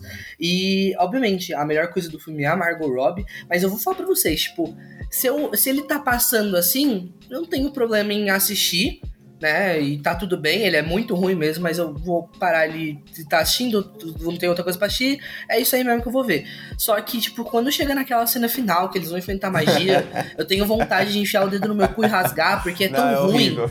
Nossa, que luta horrível! Nossa, que, que parte horrível sem vida, sem sal, sem tempero. A magia a magia pulando assim no ar, parece um gato todo aberto, assim, velho. Nossa, que coisa é, horrível. horrível. Que coisa horrível. É, é um filme muito, muito esteticamente feio. Nossa, é o visual é muito, é muito, feio, tudo muito ruim, tudo muito é ruim. É muito. Parece, tipo assim, o, é, é, aquele negócio, né? É o, é o wannabe de várias tendências, sabe? Então tem, tem o wannabe Guy Ritchie, tem, tem, tem o wannabe os super-herói que tava fazendo na época, tem aqui, tem, tem, tem o wannabe Michael Bay, sabe? Assim, tem, tem o wannabe to, tudo isso que o David falou também, sabe? Assim, não é nada, não, não, não, tem personalidade nenhuma, sabe? Assim, tem, e, é tu, e, e, é tu, e é tudo somente feio eu gosto, por exemplo, da trilha sonora do filme. a trilha sonora ah, do sim, filme é né? é boa. E que nem o David falou, quando ah, a gente coloca a trilha é sonora negócio, no filme, né? fica parecendo um clipe, né? Exato, exato. tem, tem aquela coisa, né? Tem, tem aquela coisa que é típica de diretor vagabundo, né? Vamos jogar as várias músicas fodas aí pra tentar criar uma dramaticidade que eu não vou conseguir criar. Tem um sentimento que eu não vou conseguir criar, né? É, assim, é literalmente, é típico, assim. esse filme é literalmente um álbum visual, basicamente, assim, né? Porque. É. E ainda bem ruim, por assim dizer, mas é, esse é o foda, né? Se você para pensar que pegaram o James Gunn pra dirigir o segundo filme, o James Gunn é um cara que consegue construir organicamente a trilha sonora dentro de uma ação dramática da cena, né? Sim. A prova disso é o Guardiões da Galáxia 3, né? Que, e o 1 ah, e o 2 também, né? Que ele Sim, foi um craque. E outra coisa que eu gosto no filme também é a, a Amanda Waller da Viola Davis. Eu gosto ah, dela. Viola Davis, é. Marcou também, com certeza. Certo. E também ficou, né, pra posteridade. Graças assim, ela a Deus. aparece em, é, em Adão Negro, aparece no Esquadrão 2, aparece em tudo, né? Tipo, até no Pacificador, assim. Ela virou uma personagem central. Então, tipo assim, é, é um filme totalmente para se jogar fora, né? Mas é, lançou duas pessoas do elenco, né, que estão aí. Não, com certeza. Eu coloco entre... É, pra mim, tá lá os piores super-heróis já feitos, assim, sabe? Entre, com certeza. Pegar, porcaria, porcaria do gênero mesmo, assim, sabe? Tipo, sei lá, elétrica. Homem coisa, né? Homem coisa, mulher gato, tá junto desses filmes aí, sabe? Assim, eu coloco, eu coloco junto com certeza, sabe? Assim. Nossa, você falou de mulher gato, você acabou de desbloquear uma memória, né? Tadinha da, da, da Halle Berry, porque, tipo, ela literalmente ganhou o Oscar e depois ela fez essa bomba, né, mano? Você é louco. É foda, né, galera? E nesse mesmo ano, né, o que que aconteceu? Querendo ou não, por mais, tipo, o pior que fosse o resultado dos filmes, né, o universo DC já estava engatilhado, né, enquanto uma franquia. Então, não sei se vocês lembram disso, né, mas eu estava lá e eu vivi esse momento em que, tipo, eles fizeram uma transmissão na CW para anunciar, né, como seriam os próximos filmes, aí passou o clipe exclusivo do Quadrão, aí é muito hard a, pri a primeira cena do Mulher Maravilha e tal, apresentado simplesmente pelo merda do Kevin Smith, né, ele estava lá também nesse momento histórico e após uma recepção desses dois filmes, né? Teve, eu, eu lembro que teve uma outra Comic Con eu não lembro se foi a da Mulher Maravilha ou foi na própria 2016, mas eles anunciaram, né, que tipo assim, o que ia rolar agora era esse universo dos filmes e tal. Acho que foi pós-Liga da Justiça. Uhum. Mas eles anunciaram, né, que tipo assim, ele iam voltar para essa coisa de cada diretor poder fazer um filme próprio, né? Então, tipo, Mulher Maravilha ia ser um filme da Perry Jenkins, o Aquaman ia ser um filme do James Wan, entendeu? O Flash, que na época o diretor dele ia ser o Rick Famuyiwa, né, que é o diretor do Dope, que é um filme que o Diego viu aí ou não. Sim, Eu sim, até fiquei sim, de ver nessa época, acabei nunca vendo e tal. É, e aí, tipo, ia ser um filme dele e tal, tinha muita promessa, né? Eles anunciaram também, tipo, o Flash, Shazam e o filme do Adão Negro sem data definida, né? Mas eles lançaram um calendário até 2020 que se encerraria, né? Depois do filme do Cyborg e dos Lanternas Verdes. Nossa, E aí, dor. tipo, com os flops subsequentes dessas franquias e tal, é, acabou que nenhuma foi pra frente, né? Mas o que já tava engatilhado continuaram indo. E aí, em 2017, né? Especificamente em março, foi lançado Mulher Maravilha aí da Perry Jenkins, né? Como a DC ficou malvista durante um ano, isso meio que acabou com o histórico dela, assim, pra esses veículos de cultura pop, né? Esses sites aí ficou, tipo, com esse estigma dos filmes ruins da DC e tal. Mas Mulher Maravilha, eu acho que foi o primeiro, né? Que a gente pode falar que foi noticiado como o, primeiro acerto da DC. É, e eu acho um filme muito bom, assim, até revendo e tal. Ele é um filme que ele cresce, assim, muito em como a Perry Jenkins ela enxerga a personagem e ela consegue trabalhar coisas que foram estabelecidas pelo Zack Snyder, né? Tipo, não só a concepção visual, mas a própria tonalidade, assim, como ela contrasta o mundo, né? Tipo, essa coisa das Amazonas com o, o contexto histórico que ela usa é bem diferente. Sim. E eu sei que o Diego, ele é um defensor dos Eternos, que é um filme que eu não gosto e tal, e eu já vi exagero. descrevendo, né? Que a, Acho o filme as legal. ação, a ação do Eterno como um balé e tal. E eu não consigo ver isso no filme, mas eu vejo muito isso em Mulher Maravilha, porque eu acho que ela tem todo um trabalho de concepção visual, assim, para como as Amazonas lutam. Tudo é uma coisa meio performática, sabe? Tudo é cheio de salto, assim. É uma coisa meio Circo de Soleil, sabe? Tem um Calma, encantamento né? muito forte, assim. É essa coisa muito tranquila. Por exemplo, na cena de abertura, né, quando o os homens invadem Temícera, é, você tem, tipo, a Amazona lançando flecha, ela coloca várias flechinhas no chão, e aí, tipo, ela vai pegando uma por uma enquanto ela joga, assim, é uma coisa bem performance de circo, né, que dá muito um tom de que aquilo é uma, é uma civilização separada, né, como eles enxergam a guerra, assim, a violência, e eu acho que a Perry Jenkins, ela usou muito, né, do que foi feito no Superman do Christopher Reeve, que é, tipo, voltar pra essa coisa mais de uma inocência, assim, como ela faz o romance, e mesmo a Gal Gadot sendo uma atriz limitadíssima, assim, eu acho que a Perry Jenkins, ela sabe usar ela, assim, de um Ah, jeito sim. que acho que nenhum diretor vai saber usar no futuro, né? Que é usar o fato dela ser essa atriz limitada pra, tipo, acentuar a inocência da personagem, Perfeito. né? Quando ela conhece o mundo dos homens e tal.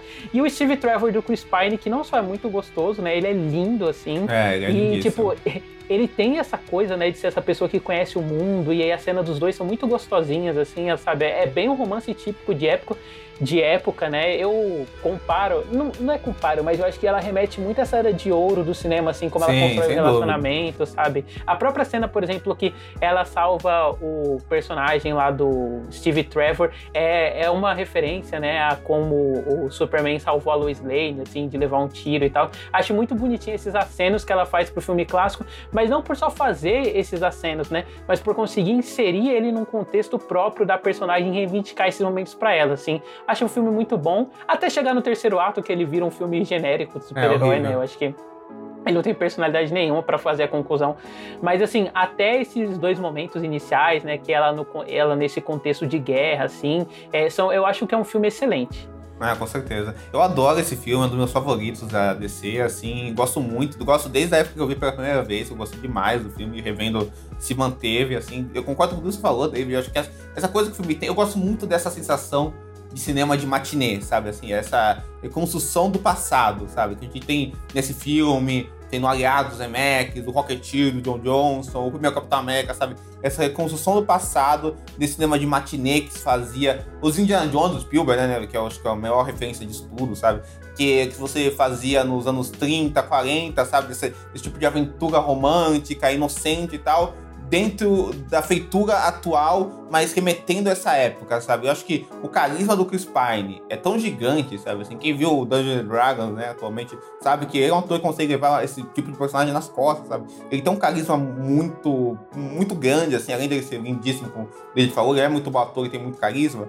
Assim, e a Gal Gadot, que não é boa atriz, mas que consegue transmitir com essa inocência, essa pureza, sabe? Essa coisa. Ela, ela é tão verde no papel, ela é tão meio que vazia que você consegue colocar uma certa doçura nisso na personagem, sabe? Né, essa, essa pessoa que tá aprendendo o mundo, sabe? Até os momentos de humor dela, assim, sabe? É, quando ela e o Vitória estão conversando de sexo, por exemplo, sabe? Assim, aquela cena linda que é o primeiro beijo deles, a primeira noite deles, sabe? Assim, que a câmera se aproxima bem, bem dele, é, bem, bem deles, tá? que tem aquelas. Como se fala? Tem negócio de luzes, assim, que tem aqueles. Ah, tem aquele efeito bokeh, né? Que é o brilhinho é, atrás exato. deles, tudo desfocado. Tudo desfocado, assim, uh, sabe? Aquela, aquela luz da, da, fogueira, sabe? É, mu é muito bonito, sabe? Assim, ele tem essa coisa da, da, de uma ação muito mais tranquila na, na primeira parte, sabe? Assim, o, ele, tem, ele, é um, ele é um filme muito iluminado, sabe? Assim, muito solar, né? Tem, tem, tem aquela, e ele combina isso com, a, com essa estética do Zack Snyder que tem um pouco desse, uh, de, uh, desse épico estilizado, sabe? Que, que você, você falar daquelas cenas da Amazonas, tem, tem algo de 300? Tem talvez nisso, mas só que é uma abordagem muito mais tranquila da coisa. Tem esse tom que a, que a, que a Pat Dick desenvolveu de também saudar esse tipo de cinema que o Steve Dona saudava no Superman dele e tal. O Steve Lester também, que ela vai homenagear. E que o Brad Bird também filme. faz, né? Brad Voltando para esses conceitos mais clássicos, é. assim. Não só do heroísmo, mas do próprio cinema, né? Tipo, essa questão da... O que o Brad Bird faz, por exemplo, com Os Incríveis, né? Voltando para esse cinema é, mais familiar, assim. A Perry Jenkins faz, tipo, para um cinema de relacionamento. É, né? totalmente, bonito. totalmente. Tem uma coisa muito foda do filme, por exemplo, essa cena do No Man Land, sabe? Que é incrível, sabe? Assim, que é aquele, é, que é heroísmo, sabe? Resumido numa cena, uh, do, numa sequência toda uh, cenicamente, visualmente, sabe? Adoro essa, essa sequência, acho muito, acho muito foda. Eu gosto de coisas pequenas filme, sabe? Tem, tem uma cena lá que a, que a mulher do filme do Almodóvar, que é a vilã do filme, e o outro cara lá, que é o Danny Houston lá, que é, que é o, Eles dão uma risadinha, né? Eles dão uma risadinha, eles matam os vilões e dão uma risadinha, sabe? Faz uma coisa meio de ao seu identinho, sabe? Assim, eu acho, acho tão legal esse, esse tom, essa construção do tom inocente do filme mesmo, assim, sabe? Assim, como está conceitualizado, sabe, nas interações, não só do Steve Trevor e, da, e da Diana, mas de todos os personagens do filme, sabe? Eu acho um filme muito, muito bem, pensado, até chegar no final do filme, que aí vira Homem, que aí vira Homem-Formiga 3, mesmo, sabe? Assim, que, é, que, é, que, é, que, é, que, é, que é aquele clímax genérico de filme super-herói, sabe? Horrível, sabe? Bagunçado, feio, sabe? E terrível mesmo, assim, sabe? Mas até lá é um filme que eu gosto bastante. Nossa, eu acho que Mulher Maravilha. Eu não assisti no cinema também, né? Eu, inclusive, demorei um pouco para assistir também. Eu acho que assisti. No filme 17, eu assisti ele em 2019, assim. E, assim, eu acho que foi uma experiência muito boa quando eu assisti a primeira vez, né? Eu gostei bastante, até do final eu tinha gostado. E depois na pandemia eu revisitei vários filmes da DC, né? Por conta do aparecimento da HBO Max no Brasil também, né? Aí eu assisti A Mulher Maravilha de novo. E eu gostei menos do final, confesso para vocês. Mas no geral, todo, toda a parte, né, exceto essa parte da, desse plot bosta aí do final, foi muito legal. Foi uma experiência que valorizou, né? Eu acho que cresceu bem também na minha cabeça. Aquela vilã lá, que é, com a cara deformada, que eu esqueci o nome, ela é muito, muito interessante. É, Senhorita Veneno. Isso, Senhorita Veneno, exatamente. Ela mesma. É uma, é uma querida, né? Eu gosto dela. Acho ela muito legal. O design da personagem, assim, é bem legal. É, e também eu acho que tem alguns momentos muito interessantes, né? Momentos esses que eu acho que eles são levados até para outros momentos, né? Esse filme acaba se tornando uma referência no que é a Mulher Maravilha dentro do universo de si, principalmente a gente vê, por exemplo, em algumas animações que a gente vai ver mais para frente. Então, por exemplo, a gente tem a cena da, da do, dos buracos que eles ficam, que eu esqueci o nome. Meu Deus do céu. As trincheiras. Isso, das trincheiras, né? Que ela sai enfrentando os caras. Isso é uma coisa que a gente. É, que é uma coisa épica, assim, que a gente vai ver na Mulher Maravilha, naquele filme de animação, né? O Liga da Justiça, uhum. Sociedade, Sociedade da Justiça, Guerra uhum, Civil. Uhum. Eles até recriam, né? Tipo, essa cena, uma cena do filme lá, que é uma luta, é uma recriação, assim, do Mulher Maravilha. Exatamente. E acaba se tornando, que nem eu falei, essa referência, né? A Mulher Maravilha, é, eu confesso que eu não gosto tanto da Mulher Maravilha da Gal Gadot, por conta de vários fatores, né? Mas que não vem ao caso agora. Mas o filme em si é muito bom. E, e, a direção também é muito boa, né? Que nem vocês falaram, eles conseguem transformar a Gal Gadot em uma boa Mulher Maravilha, né? Pelo que a gente tá vendo ali, pelo que a gente consegue ter de uma Mulher Maravilha nesse momento, né? Porque vamos combinar, né? Que a Gal Gadot é uma péssima atriz. É horrível, não, é muito horrível, ruim, horrível. assim. Sem carisma. Mas eu acho que é que ela nesse filme, ela, tá- ela parece natural, né? Sim. É doido isso, né? Exatamente. É porque, tipo assim, a gente vai comparar. Por exemplo, quando a gente compara, né, a mulher, a Gal Gadot nesse filme, e a gente compara ela no Liga da Justiça, no Liga da É, Justiça, tem ela tem a mesma cara o tempo inteiro. Ela fica com, a- com o senho franzido assim, o tempo inteiro e fica, ah, eu sou foda. E ela dá sorriso com o senho franzido, ela fica brava com o senho franzido. Eu fico, gente, que que é isso? Você Até não virou um negócio de chutar, chutar cachorro morto, negócio que o pessoal fala do Karel, do Karel Noah, assim, mas é verdade, ela dá uma canastrice gigantesca. né? É, é, pois é, É. mano. É, é bem ruimzinho mesmo. Mas, no geral, assim, o filme é bem legal, que nem vocês falaram, né? O Chris Pine, ele, ele, ele é um galã do cinema, sabe? Não tem como a gente falar que não. Ele tem um carisma muito É. grande, ele é bem bonito. Todo mundo, as tiazinhas ficam em cima dele. Então, tipo assim, não tem como, sabe? Ele é um galã do cinema e ele funciona muito bem no filme. Ficam em cima. Ai, cara. Ah, é, é muito bom mesmo. E é até engraçado, né, esse contraste, porque, por exemplo, a gente comentou, né, como em BVS, quando ela é apresentada, é uma personagem mais jogada, né, mas quanto ela cresceu, assim, no filme próprio, Sim. né, tipo, acho que fez a diferença. E, e também é uma coisa meio inusitada, né, esse negócio que a gente teve de como a gente foi apresentada a ela, porque, querendo ou não, a gente tá vendo a personagem pela segunda vez e tal, ela foi apresentada primeiro no filme de grupo, né, depois a gente conheceu ela no filme solo, e sei lá, era, tinha sido o primeiro filme com uma heroína feminina assim grande desde, sei lá, Electra, né, de 2005, Sim, quase. sim. Tanto é que tinha 12 aquele, aquele e preconceito, que é totalmente preconceito, né? Das pessoas, ah, filme de heroína não, não dá certo. Sabe? Essas mentiras que as pessoas colocam na cabeça, né? Tipo, ah, porque é por causa de mulher gato, elétrica, e sei lá mais qual outra, assim, sabe? É, mas Sim. é isso, o, o- o- a questão da Mulher Maravilha é que não tinha como. Na verdade, tinha como dar errado. Vou, vou reformular isso daqui. Na verdade, a gente olha pra ela e ela é um dos três pilares da DC. Então, tipo, ela Sim, tem uma sim, importância muito grande, né? Tanto que ela ser meio jogada no, no BVS, eu nem acho tão ruim assim, porque eu, eu passo um pano porque eu falo, ah, ok, os três pilares estão ali juntos, eles vão enfrentar o apocalipse, nada mais justo, né? Mas, tipo, aqui ela tem o desenvolvimento que ela merece, sabe? Enquanto um pilar tão importante assim que ela é dentro, dentro desse universo, né? E dentro do multiverso, na verdade. Porque ela é uma das minhas heroínas favoritas e uma das minhas personagens, no geral, favoritas, assim, sabe? Eu cresci vendo a Mulher Maravilha fodona, sabe? Tipo, que parece uma montanha no desenho da- do SBT e, tipo, mano, ela é incrível, sabe? O, o tanto que aquela mulher é foda, sabe? Então, pra, é, ver esse desenvolvimento acontecendo de fato no cinema foi muito importante, né? Pra, pra mim, enquanto fã da, da Mulher Maravilha, e com certeza, né? Empoderamento aí pra diversas mulheres. Ah, com certeza, né? esse- esse filme aí é histórico, né? Isso aí nem, nem se discute, né? E vocês já leram aquele. Uma curiosidade, já leram aquele roteiro do filme do Joss Whedon que, que ele escreveu pra, pra Mulher Maravilha, né? Já leram? Não.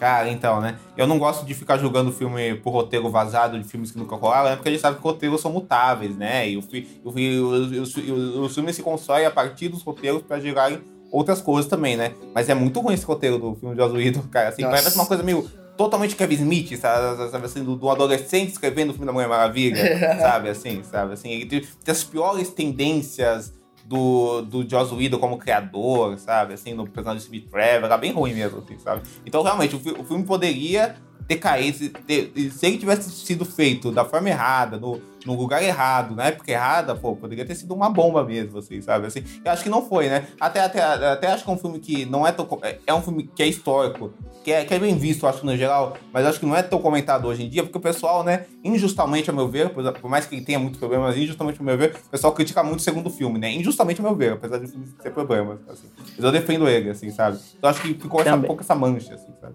Mas eu acho que isso que você falou, Diego, sobre a questão do, do diretor, né, do, do, da, da- do Jazz Whedon ter feito esse, esse, esse roteiro e tal, tudo. Eu acho que eu penso muito isso também sobre a questão de direção, né?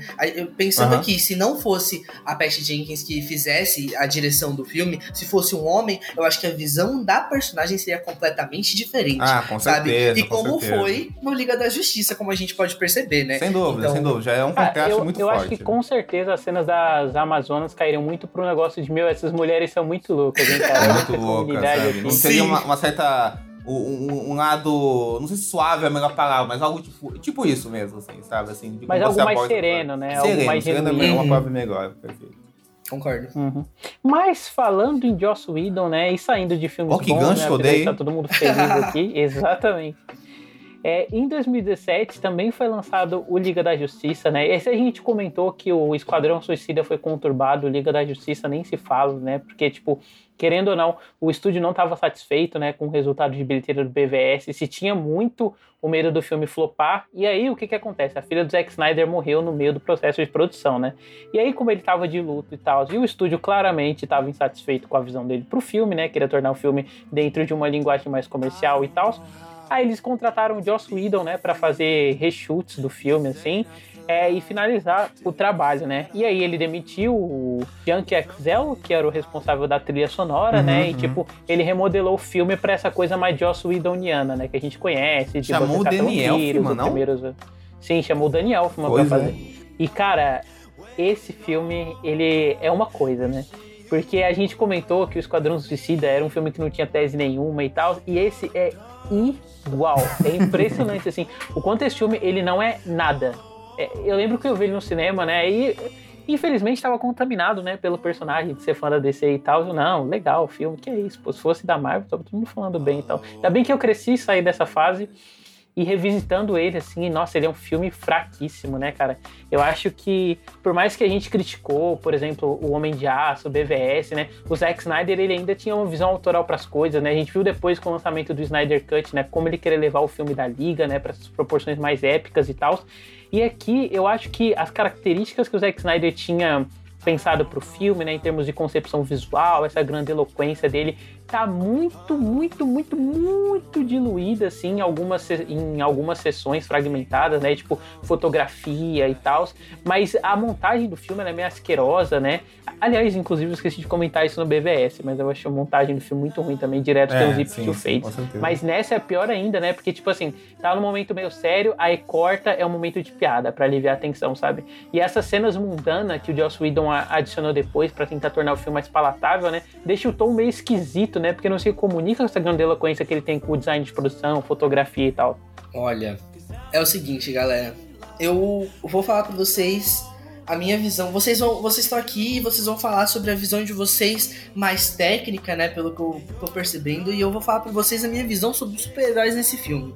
Porque é o seguinte, eu, eu não consigo, eu não consigo acreditar, eu não consigo acreditar que a gente tem o Aquaman, a gente tem a Mulher Maravilha, o Cyborg, o Batman e o Superman em um filme. E eles ainda têm um tanto trabalho com aquele. Lo... É o Lobo da Steppe, né? É o Lobo da Steppe. Lobo né? da Steppe, exatamente. Isso, Lobo não é possível, sabe? Tipo, eu, beleza, eu concordo, o Lobo da Steppe, ele é foda, ele é forte tal, o cara é quatro. Mas galera, o que, que é aquilo? O Batman, o Batman ele foi só um, um, cara de apoio, tá ligado?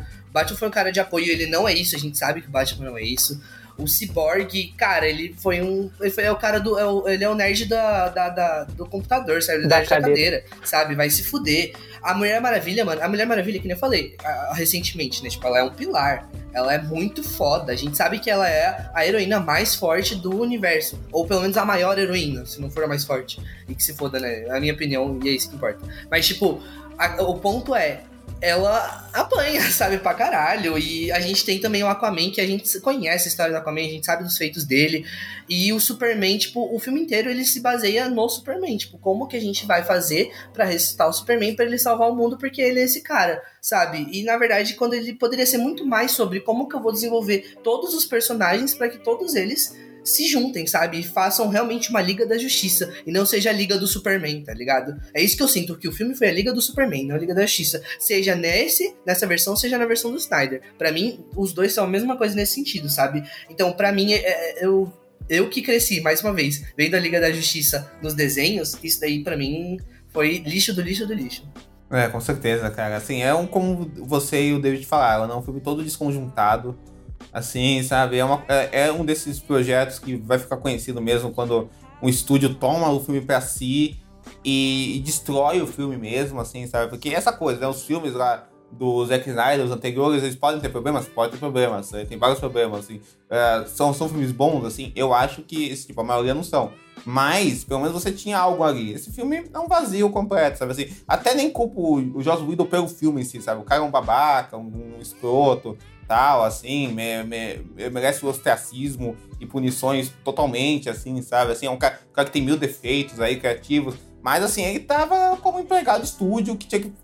que, que, teve que colocar o tom dele, entre aspas, de uma forma mega pasteurizada, forçada, pra também, pra, pra também pegar o embalo dos filmes da Marvel, sabe? Então todas essas inserções de transformar o filme numa coisa mais Marvel, Marvel friendly, digamos assim, MCU friendly, são muito conservadores. É, esse sabe, tipo de tornar o filme uma coisa tipo assim, é, ao mesmo tempo que não é nem mais sobra, né? Mas tipo assim, puxar esse filme para um lado fantasioso, mas uma fantasia, uma fantasia que ela é muito contida, né? Então, é. tipo, tudo que o, o, filme tem assim de diferencial, né, que vinha sido trabalhado nos outros, pode ser nos filmes bons, né, tipo Mulher Maravilha, ou nos ruins, igual Esquadrão Suicida, tipo, eles são minimizados ao máximo nesse filme, né? Tipo, até em, até em quesito visual assim, né? Tipo, é um filme que ele não se comunica muito com outros, ele tem essa coisa que eu reclamei mais cedo, né, que esses filmes não têm de ser meio flat, assim, o tratamento de imagem, né? É, é, e eu acho que o Joss Whedon, ele tentou trazer essa coisa de aproximar os personagens do mundano, né? Tanto que a primeira cena dele é um menino filmando do celular, uma criança e tal, tentando puxar essa coisa mais lúdica. Mas, cara, como isso é, é montado, né? E organizado assim, com o, os outros elementos do filme, fica muito disperso, né? Eu sei que é meio foda ficar fazendo esses comentários que, querendo ou não, eles são extra diegéticos, né? Mas, tipo assim, acho que mesmo se a gente abstrai todos esses problemas de produção, o que sobra é só um filme que não é nada, Sim. sabe? Que não, é com certeza. Assim. Mas acho que é um. É, assim, por mais que seja extra diegético, isso se, é, isso se destaca muito, muito dentro do filme, sabe? É uma coisa que não tem muito onde fugir, sabe? Assim, fica muito. Uh, bate aos olhos muito forte que isso, que isso tá dentro dos elementos cinematográficos da coisa. Por exemplo, o Jazz Widow é um cara, assim, que ele tem uma habilidade nos trabalhos dele com o quê? Sabe assim? Ele é um, ele é um diretor, um, um criador muito mais de interação de personagens e diálogos do que de grandes cenas visuais ou de cena de ação ou de, ou, ou, ou, de imagem, sabe assim? É muito mais disso, ele é muito mais desse fator humano da coisa. E quando ele tenta colocar isso no filme, é muito forçado, sabe? É muito, é, é, é muito pasteurizado, sabe? Muito primário, sabe assim? É tipo, é, tipo, é, é, é o primário do que ele fez no, nos Vingadores de 2012, que já era o primário dele do Buffy. Sabe assim, é muito primário. Aquela cena do Aquaman fazendo a piada lá do, do laço lá, sabe? Do, da Mulher Maravilha. Pô, aquilo, aquilo é muito constrangedor, sabe? O, o Não, aquela do, do Flash caindo nos peitos nos da, peitos da mulher, sabe? Nossa. Porra, o, o, o, Tony Stark, o, o Batman vê o Tony Stark, cara. Aquilo, aquilo, é uma, aquilo é uma vergonha, sabe? Assim, Não, é. Parece, parece muito forçado, sabe? Não é, é, você, é descarado que os caras estão tentando fazer, sabe? Sabe, sabe? Sabe quando alguém tenta muito uma coisa e de tanto alguém tentar essa coisa fica uma coisa patética. É esse filme, sabe assim? Porque, porque é muito isso. E, e aí você tem Flash dos filmes do Zack Snyder. Com, com, com, com Flash desse outro filme, sabe? Fica uma maçaroca, sabe? Uma maçaroca louca, sabe? Eu acho que a única coisa que eu gosto desse filme são algumas cenas pontuais do super-homem, sabe? Assim, por, por, mais que tenha, que tenha aquela coisa do disfarce do CGI, porque ele tava de bigode na época do Missão Impossível tal. Com a boca de sacola. É, é exatamente. Pô, eu acho, eu acho bonita a cena dele, da reportagem tal, assim, eu acho que o, o arco do personagem tem coisas legais, sabe, do filme, mas é como o David falou, tudo muito diluído num grande vazio, sabe, assim, de cenas de ações patéticas, sabe, assim, sem, é, totalmente genéricas, sabe. Nossa, com certeza. Não, e é importante dizer que, tipo assim, além do filme ser muito ruim, né? Ele não é igual Esquadrão Suicida, que é ruim, mas fez dinheiro, né? Ele é ruim e ficou muito aquém, né? Ele é um dos filmes mais caros de todos os tempos, então ele deveria fazer uma bilheteria astronômica, não rolou. A aposta da Warner Bros. na época era intercalar. E aí, em um ano, você lançava um filme da Liga, né? Tanto que o Liga da Justiça originalmente foi pensado como parte 1 e parte 2. E no outro ano, você lançava Animais Fantásticos, né? E aí, tipo, essas seriam as franquias de pilares dela. Hoje em dia, nenhuma das duas existem mais, né? Uma coisa a se pensar aí. Nossa, sim. Mas. Inclusive, é, Animais Fantásticos é, é outra gente... que é uma bomba, né? Nossa, com certeza. E a outra que caminha para esse negócio de que quanto mais você assiste, menos parece que é uma coisa própria, né? Sim, Enfim. é, ó. Mas é isso, vocês querem falar mais alguma coisa da Liga? Não, cara, eu ah, acho que isso é um filme todo desconjuntado, né? É complicado esse filme, né? Não tem muito o que se tirar dele, assim. Eu acho que é uma prova também, tipo, não adianta também ficar nessa dicotomia, ah, o filme sombrio, o filme colorido, sabe? Isso é como você usa isso. Porque o filme, é, a ideia é, ah, vamos fazer um filme com mais cor, cheio de cor, sabe? Mas é o que o David falou, é uma coisa totalmente é, barata, sabe? Assim, não se faz nada com isso, sabe? Assim, é uma coisa to totalmente primária, sabe? Nesse uso. É, o que eu queria comentar também, só para encerrar os meus comentários de Liga da Justiça, é que para mim foi uma decepção, sabe? Eu acho que eu sempre gostei muito, muito, muito assim da Liga e ver um potencial que tinha ser jogado no lixo, sabe, para mim, me pegou de jeito, sabe? Na época, mais uma vez, né, como eu falei, o cinema deixa tudo bom, né? Eu assisti no cinema e eu gostei bastante, né? Eu não vou mentir para vocês e falar, falar que eu sempre odiei o filme porque eu estaria mentindo. Porque quando assisti eu gostei. Só que Pode. eu assisti ele várias vezes depois e não foi isso, sabe? Não, não, me pegou de novo da mesma forma que tinha me pegado. Tudo pareceu tão. Que nem você falou, Diego, patético. E eu acho que não tem adjetivo pior que a gente poderia dar para um filme se não patético, sabe? Eu acho que é, é, um adjetivo assim muito pesado quando a gente fala de cinema, porque, tipo, cara, você fazer uma coisa e ela terminar com patética, cara, com ruim você não deve ser para fazer isso, sabe? Então a mesma coisa, é o mesmo, é o mesmo adjetivo que eu dou pro, pro Esquadrão Suicida, sabe? Também é patético. Eu acho que os dois eles estão ali como o, alguns dos piores filmes que eu já vi na minha vida também.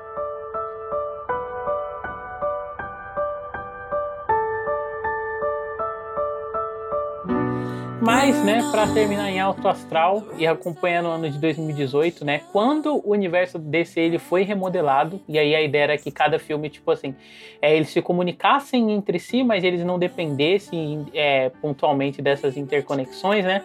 É, Aquaman foi lançado do James Wan e é um filme que eu curti bastante na época. E aí eu fui rever, né? E continuei curtindo, porque esse filme é legal sim, tá? Desculpa aí, eu sei que muita gente não gosta e tal. Mas eu acho que assim como a Perry Jenkins ela soube muito bem usar as limitações da Gal Gadot. O James Wan ele soube muito bem usar o carisma do James Wan, né, e conseguir tipo transitar do personagem dele para tons diferentes, né, de aventura pulp dentro de um filme de duas horas. Então, tipo, eu acho que é, o filme ele tem isso, né, de ser vários filmes dentro de um, né. Ele é essa aventura lá Indiana Jones, ele é essa coisa meio sci-fi ele é essa, essa coisa de intrigas mais palacianas, mas eu acho que o James Wan ele acerta em usar o Aquaman, né, do do caralho, esqueci o nome. Jason Momoa. Acabei de falar. Isso. O Aquaman do Jason Momoa como o ponto chave assim nessa figura e tipo transitar nos gêneros através de como o personagem transita diferentes ambientações, sabe? Então o que, que ele faz? Ele cria grandes set pieces dentro dessas ambientações e eu acho que o controle de cena, né, isso é uma coisa que a gente pode reparar de outros filmes da filmografia de James Wan, né? Pode ser Maligno, Os Jogos Mortais, Invocação uhum. do Mal, é, ele, é muito ele é muito próprio, assim, em como ele enxerga sempre a geografia dos espaços, né? Então, toda vez que eles estão usando um espaço, assim, para fazer ação, é essa coisa mais estilizada, né, que a gente já comentou, que foi estabelecida, assim, com o visual do Zack Snyder, mas que cada diretor abraçou de um jeito diferente. E o James Wan abraça essa estilização usando a geografia de cena. Então, toda vez que, tipo, eles estão lutando, eles usam algum objeto presente da cena, ou a câmera, ela vai lá e ela acompanha o movimento dos personagens. Tem uma cena no começo com a Aquaman, ele dá um soco no cara, o cara vira e a câmera vira junto. Ou, tipo, toda vez que o personagem ele vai se mover em círculo, a câmera ela muda para cima e ela faz um plano sequência. Então ele é um filme visualmente muito bem resolvido, assim, né? Ele, tipo, com certeza, ele não é um grande filme, né? Ele é um filme que ele carece de um laço emocional maior, assim, igual ele tenta puxar em alguns momentos, mas ele é um filme muito legal, assim, nesse sentido, sabe? Olha, David, esse é um filme que quando eu fui ver na época, eu, eu lembro do pessoal comentando muito, pô, Aquaman, que surpresa, tal, um filme tipo Flash Gordon, eu lembro muitos comentários, um filme tipo Flash Gordon, isso nunca vai sair da minha cabeça. Aí eu fui ver na época, eu achei um filme, assim, mais ou menos, né? E aí, mas só vi na época, né? Eu lembro que o filme não me pegou, não me pegou o filme, assim, sabe? Eu nunca tinha revisto ele, né? E aí o David, sempre quando eu conheci o David, ele sempre falava, não, Aquaman é legal, é massa, é um dos do DC e tal. E eu, eu, tipo, fala, David, fala aí, fala aí, fala aí, fala aí. e aí, e aí ele me mostrou umas cenas muito fodas do filme, numa cal que a gente fez, o cara 4 e tal. Aí, hum, interessante, não lembrava dessa cena, hein? E aí tal. E aí eu fui rever o filme e gostei muito mais do filme, assim, sabe? É um filme que cresceu na minha visão. Assim, concordo com tudo que ele falou. Eu acho que ele ganha muito do James Wan. Ele ser um artesão que, com muito domínio da, da linguagem cinematográfica mesmo, sabe? Assim, porque o filme tem. É, o que a gente tinha falado do Liga da Justiça, não adianta o filme ter cor e não saber usar isso. Esse é um filme muito colorido, sabe? Vibrante mesmo, assim, sabe? Que quer isso pra, construir esse tom bem espalhafatoso, sabe? Extravagante sabe? E, exagerado, essa coisa bem de aventura pulpzona. Assim, eu até falei pro David que o filme me lembra muito o cinema do Luc Besson, sabe? Assim, essa coisa é, é excessivamente pulp, assim, sabe? De usar a excessividade a seu favor, sabe? Assim, sabe? De ser, de ser essa concha de retalhos de, de, de referência, sabe? E eu acho que o que o James Wan faz com esse material, sabe? Assim, a cena da, na Itália, sabe? Assim, é um, sensacional, sabe? Aqui, aqui é um filme ótimo por si próprio, sabe? Assim, sabe? Com o uso de câmera, sabe? Aquela afetação da câmera, da câmera correndo atrás dos personagens, sabe? Assim, da agilidade da câmera, aqueles grandes espaços que ele consegue filmar, sabe? Da agilidade de ação. O James Wan é um diretor muito bom de ação, sabe? Então,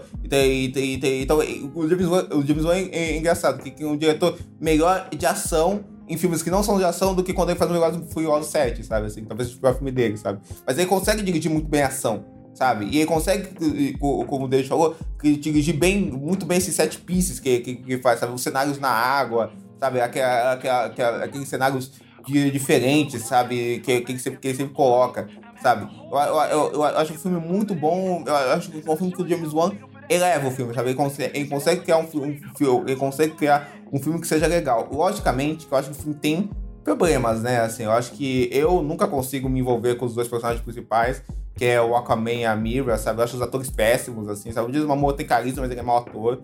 A Amber Heard é muito ruim, coitada, assim, né? Ela é muito ruim, sabe? Os personagens são muito jogados. Eu acho que esse tom melodramático que ele tenta, às vezes, para disfarçar a falta de talento dos atores, é muito ruim, sabe? Assim, eu, eu, eu, acho legal quando, por exemplo, você tem uns atores mais sérios no filme, tipo a Nicole Kidman e o William Dafoe, né? E aí os caras se jogam na brincadeira da parada, sabe? Assim, sabe? Eles se jogam ah, mesmo. mas o William Dafoe, nesse filme, assim... A Nicole Kidman, eu acho que ela funciona melhor em cena, né? Porque, tipo, a personagem dela, por mais que ela tenha essa coisa mais melodramática, eu acho que a Nicole Kidman tá... Mas o William Defoe de Vulco, cara, assim, é meio constrangedor, né? Sim, dele. Certeza, tem uma parte quando na primeira luta dele com o Worm e tal, é o Worm isso, que é o mestre dos oceanos, isso.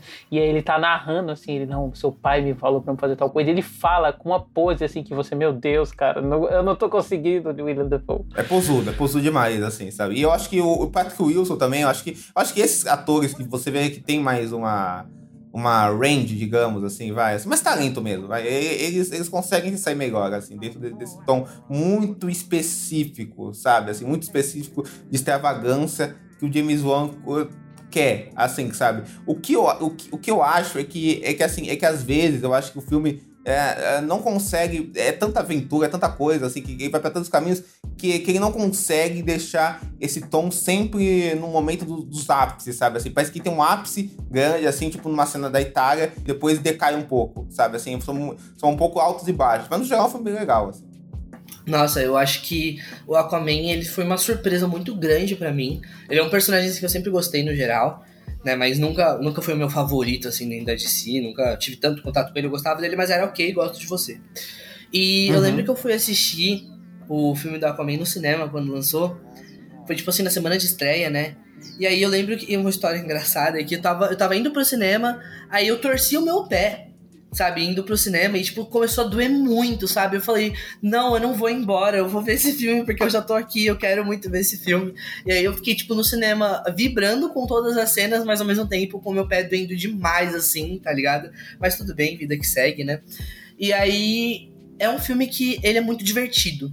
Eu acho que o James Wan, ele é um cara que foi escolhido certo para fazer esse filme, porque ele tem, que nem o David falou, uma questão com a ambientação muito legal a gente percebe muito isso em Maligno, né? Naquele começo que a gente vê a, a, a construção da casa, como que aquilo influencia, a própria questão nos Jogos Mortais, né? Ele faz um ótimo trabalho também, Invocação do Mal. Então eu acho que o James Wan ele é um cara que ele foi bem acertado, né? Porque a gente tá falando de um filme que tem vários ambientes. A gente tem Atlântida no fundo do mar, a gente tem aquela câmara que eles vão achar no meio do deserto, tem o Kraken lá embaixo, tem a Itália, então são várias localidades diferentes e até mesmo lugares, né, onde o, o Aquaman morava quando ele antes dele ir para Atlântida, né, que são muitas localidades e a gente precisa ter um, um, olhar melhor sobre elas, né?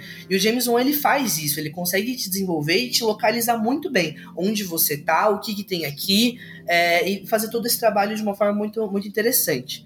Eu gosto da, da, de como ele consegue trabalhar bem esses personagens também, a, o desenvolvimento deles e até do, do Worm, né?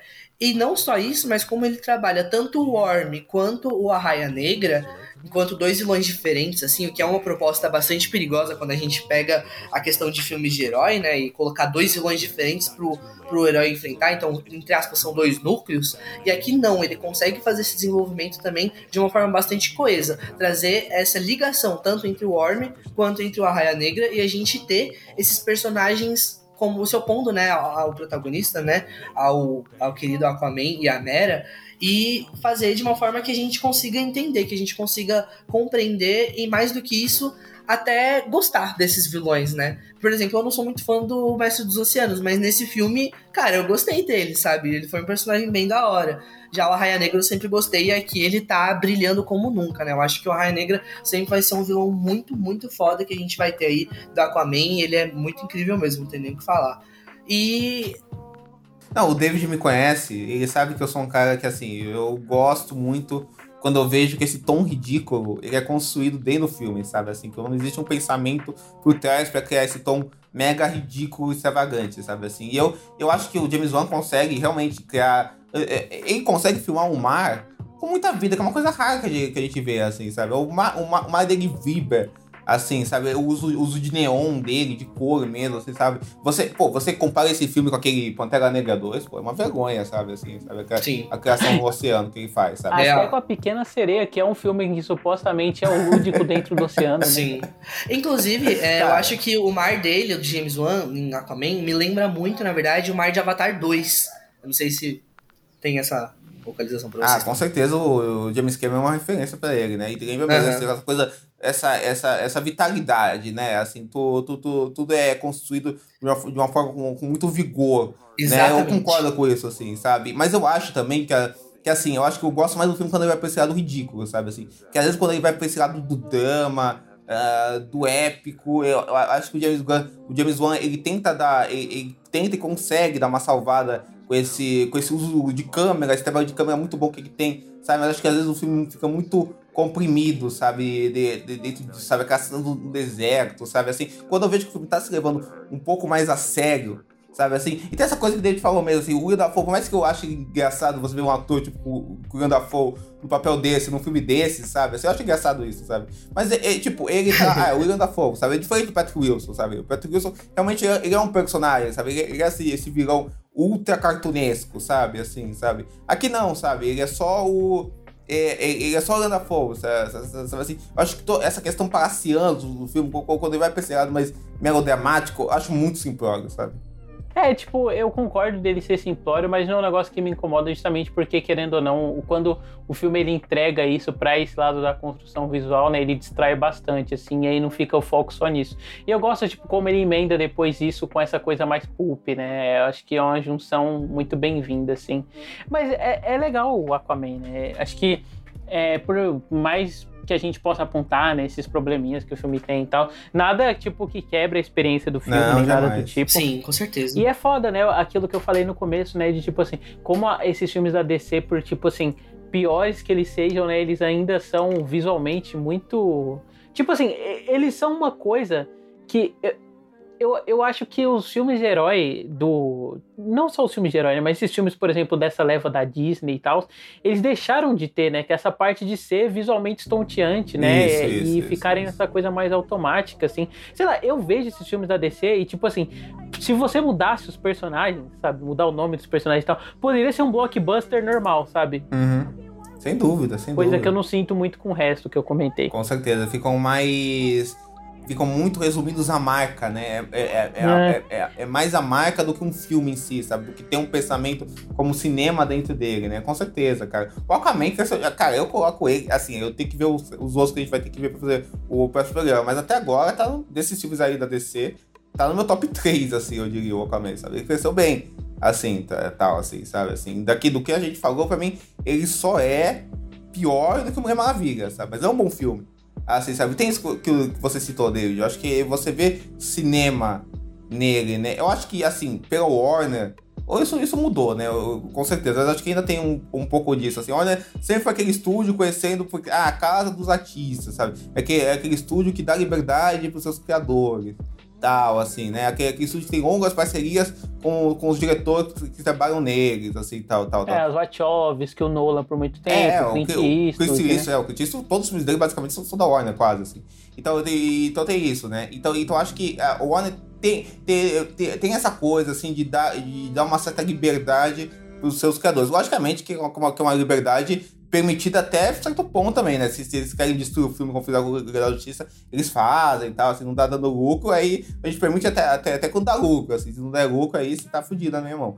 Assim, sabe, assim, lo- lo- logicamente tem vários ressalvas e vais e voltas, a imagem é muito construída, mas eu acho que, com certeza, né, você sente, você sente muito mais uma organicidade no geral desses filmes, assim, do que na maioria dos filmes que tem, assim, de blockbuster que a gente vê hoje em dia, né, muitos pela Disney, né, assim, né, um, um- um triste fato quando a gente vê um filme desses que sai pelo Warner, que, que, sai, que entra num caminho desse, sabe, tipo, você vê um, um Adão Negro da Vida, que é um filme que parece feito por computador, feito é, saindo pra descer, sabe, uma coisa que tá, meu Deus, cara, por quê? Por que isso, meu Deus, sabe, quando você tem um filme Mas, como mas pra você ver, tipo, ele é um exemplo tão isolado que você tá apontando ele, mas, tipo assim, você não consegue apontar isso fácil dos outros, né? Porque, é, por é exemplo, regra, né, até o Esquadrão Suicida que a gente comentou que é um lixo, assim, asqueroso, né? Ele não é tão. Ele não é. Ele é sim, né, na verdade.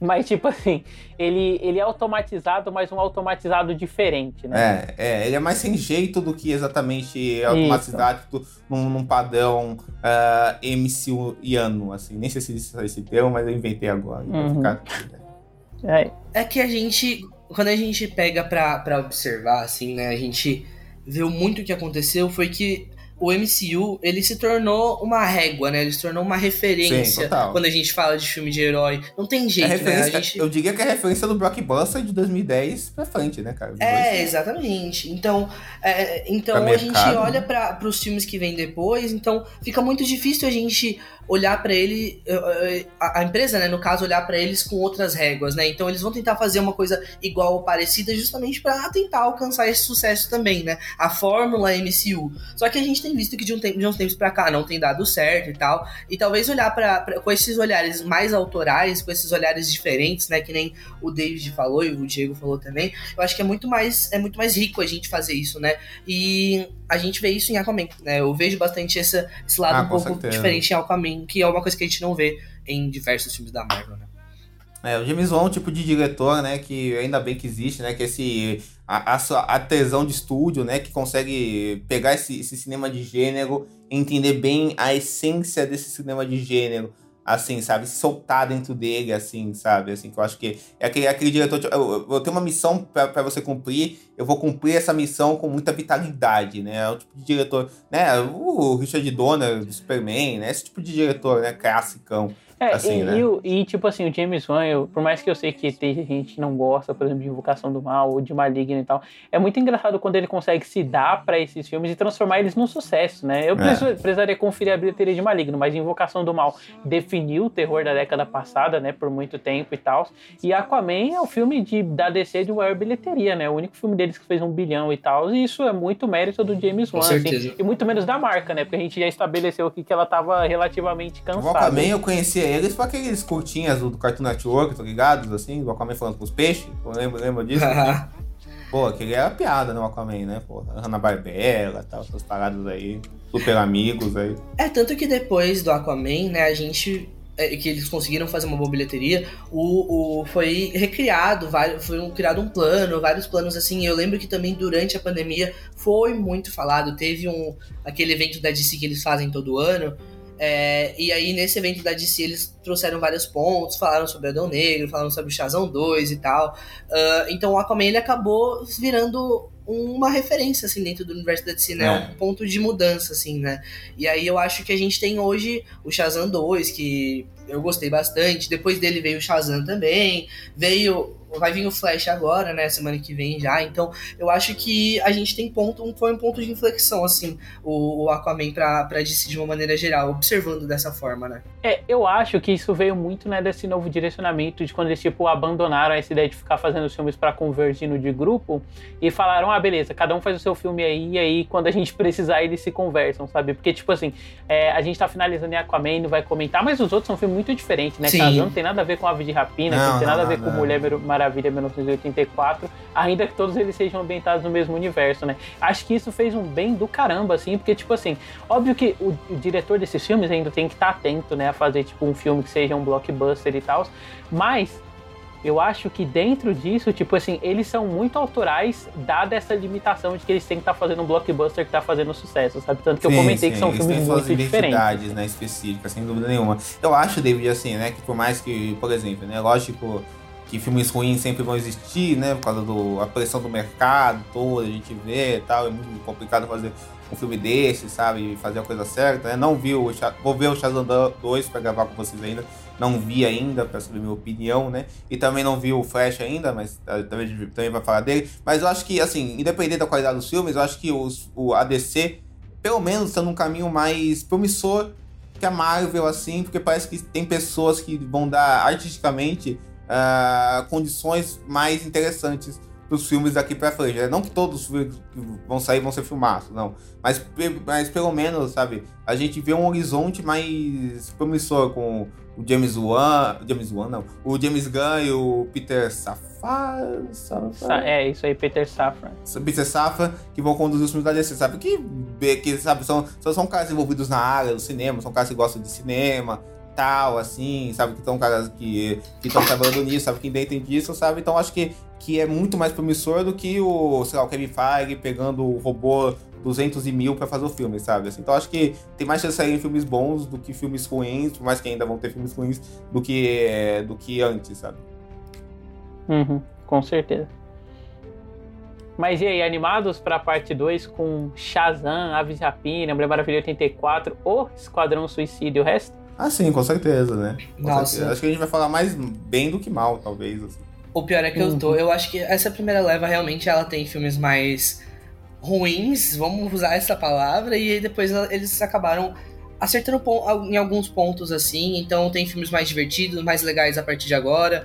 Então acho que vai ser bem interessante. Eu tenho que inclusive assistir o Mulher Maravilha 1974. Se bem que, se bem que eu acho que assim, tirando os, o Esquadrão Suicida, que é um lixo, todo mundo concorda. Você polêmico aqui, talvez você discorde e tal.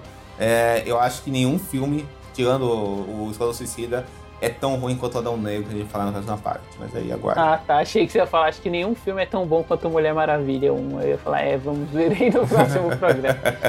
não, não, aí não. E lembrando que o próximo programa ele não sai na semana seguinte, né? Na semana que vem, no caso, porque vai sair um programa de Dia dos Namorados aí. Ih. Qual vai ser o tema? Vocês vão descobrir quando vocês devem play no programa. Eita, nós. É. Mas é isso, até daqui duas semanas com a continuação do programa. Tchau aí, gente. Falou. Tchau, tchau.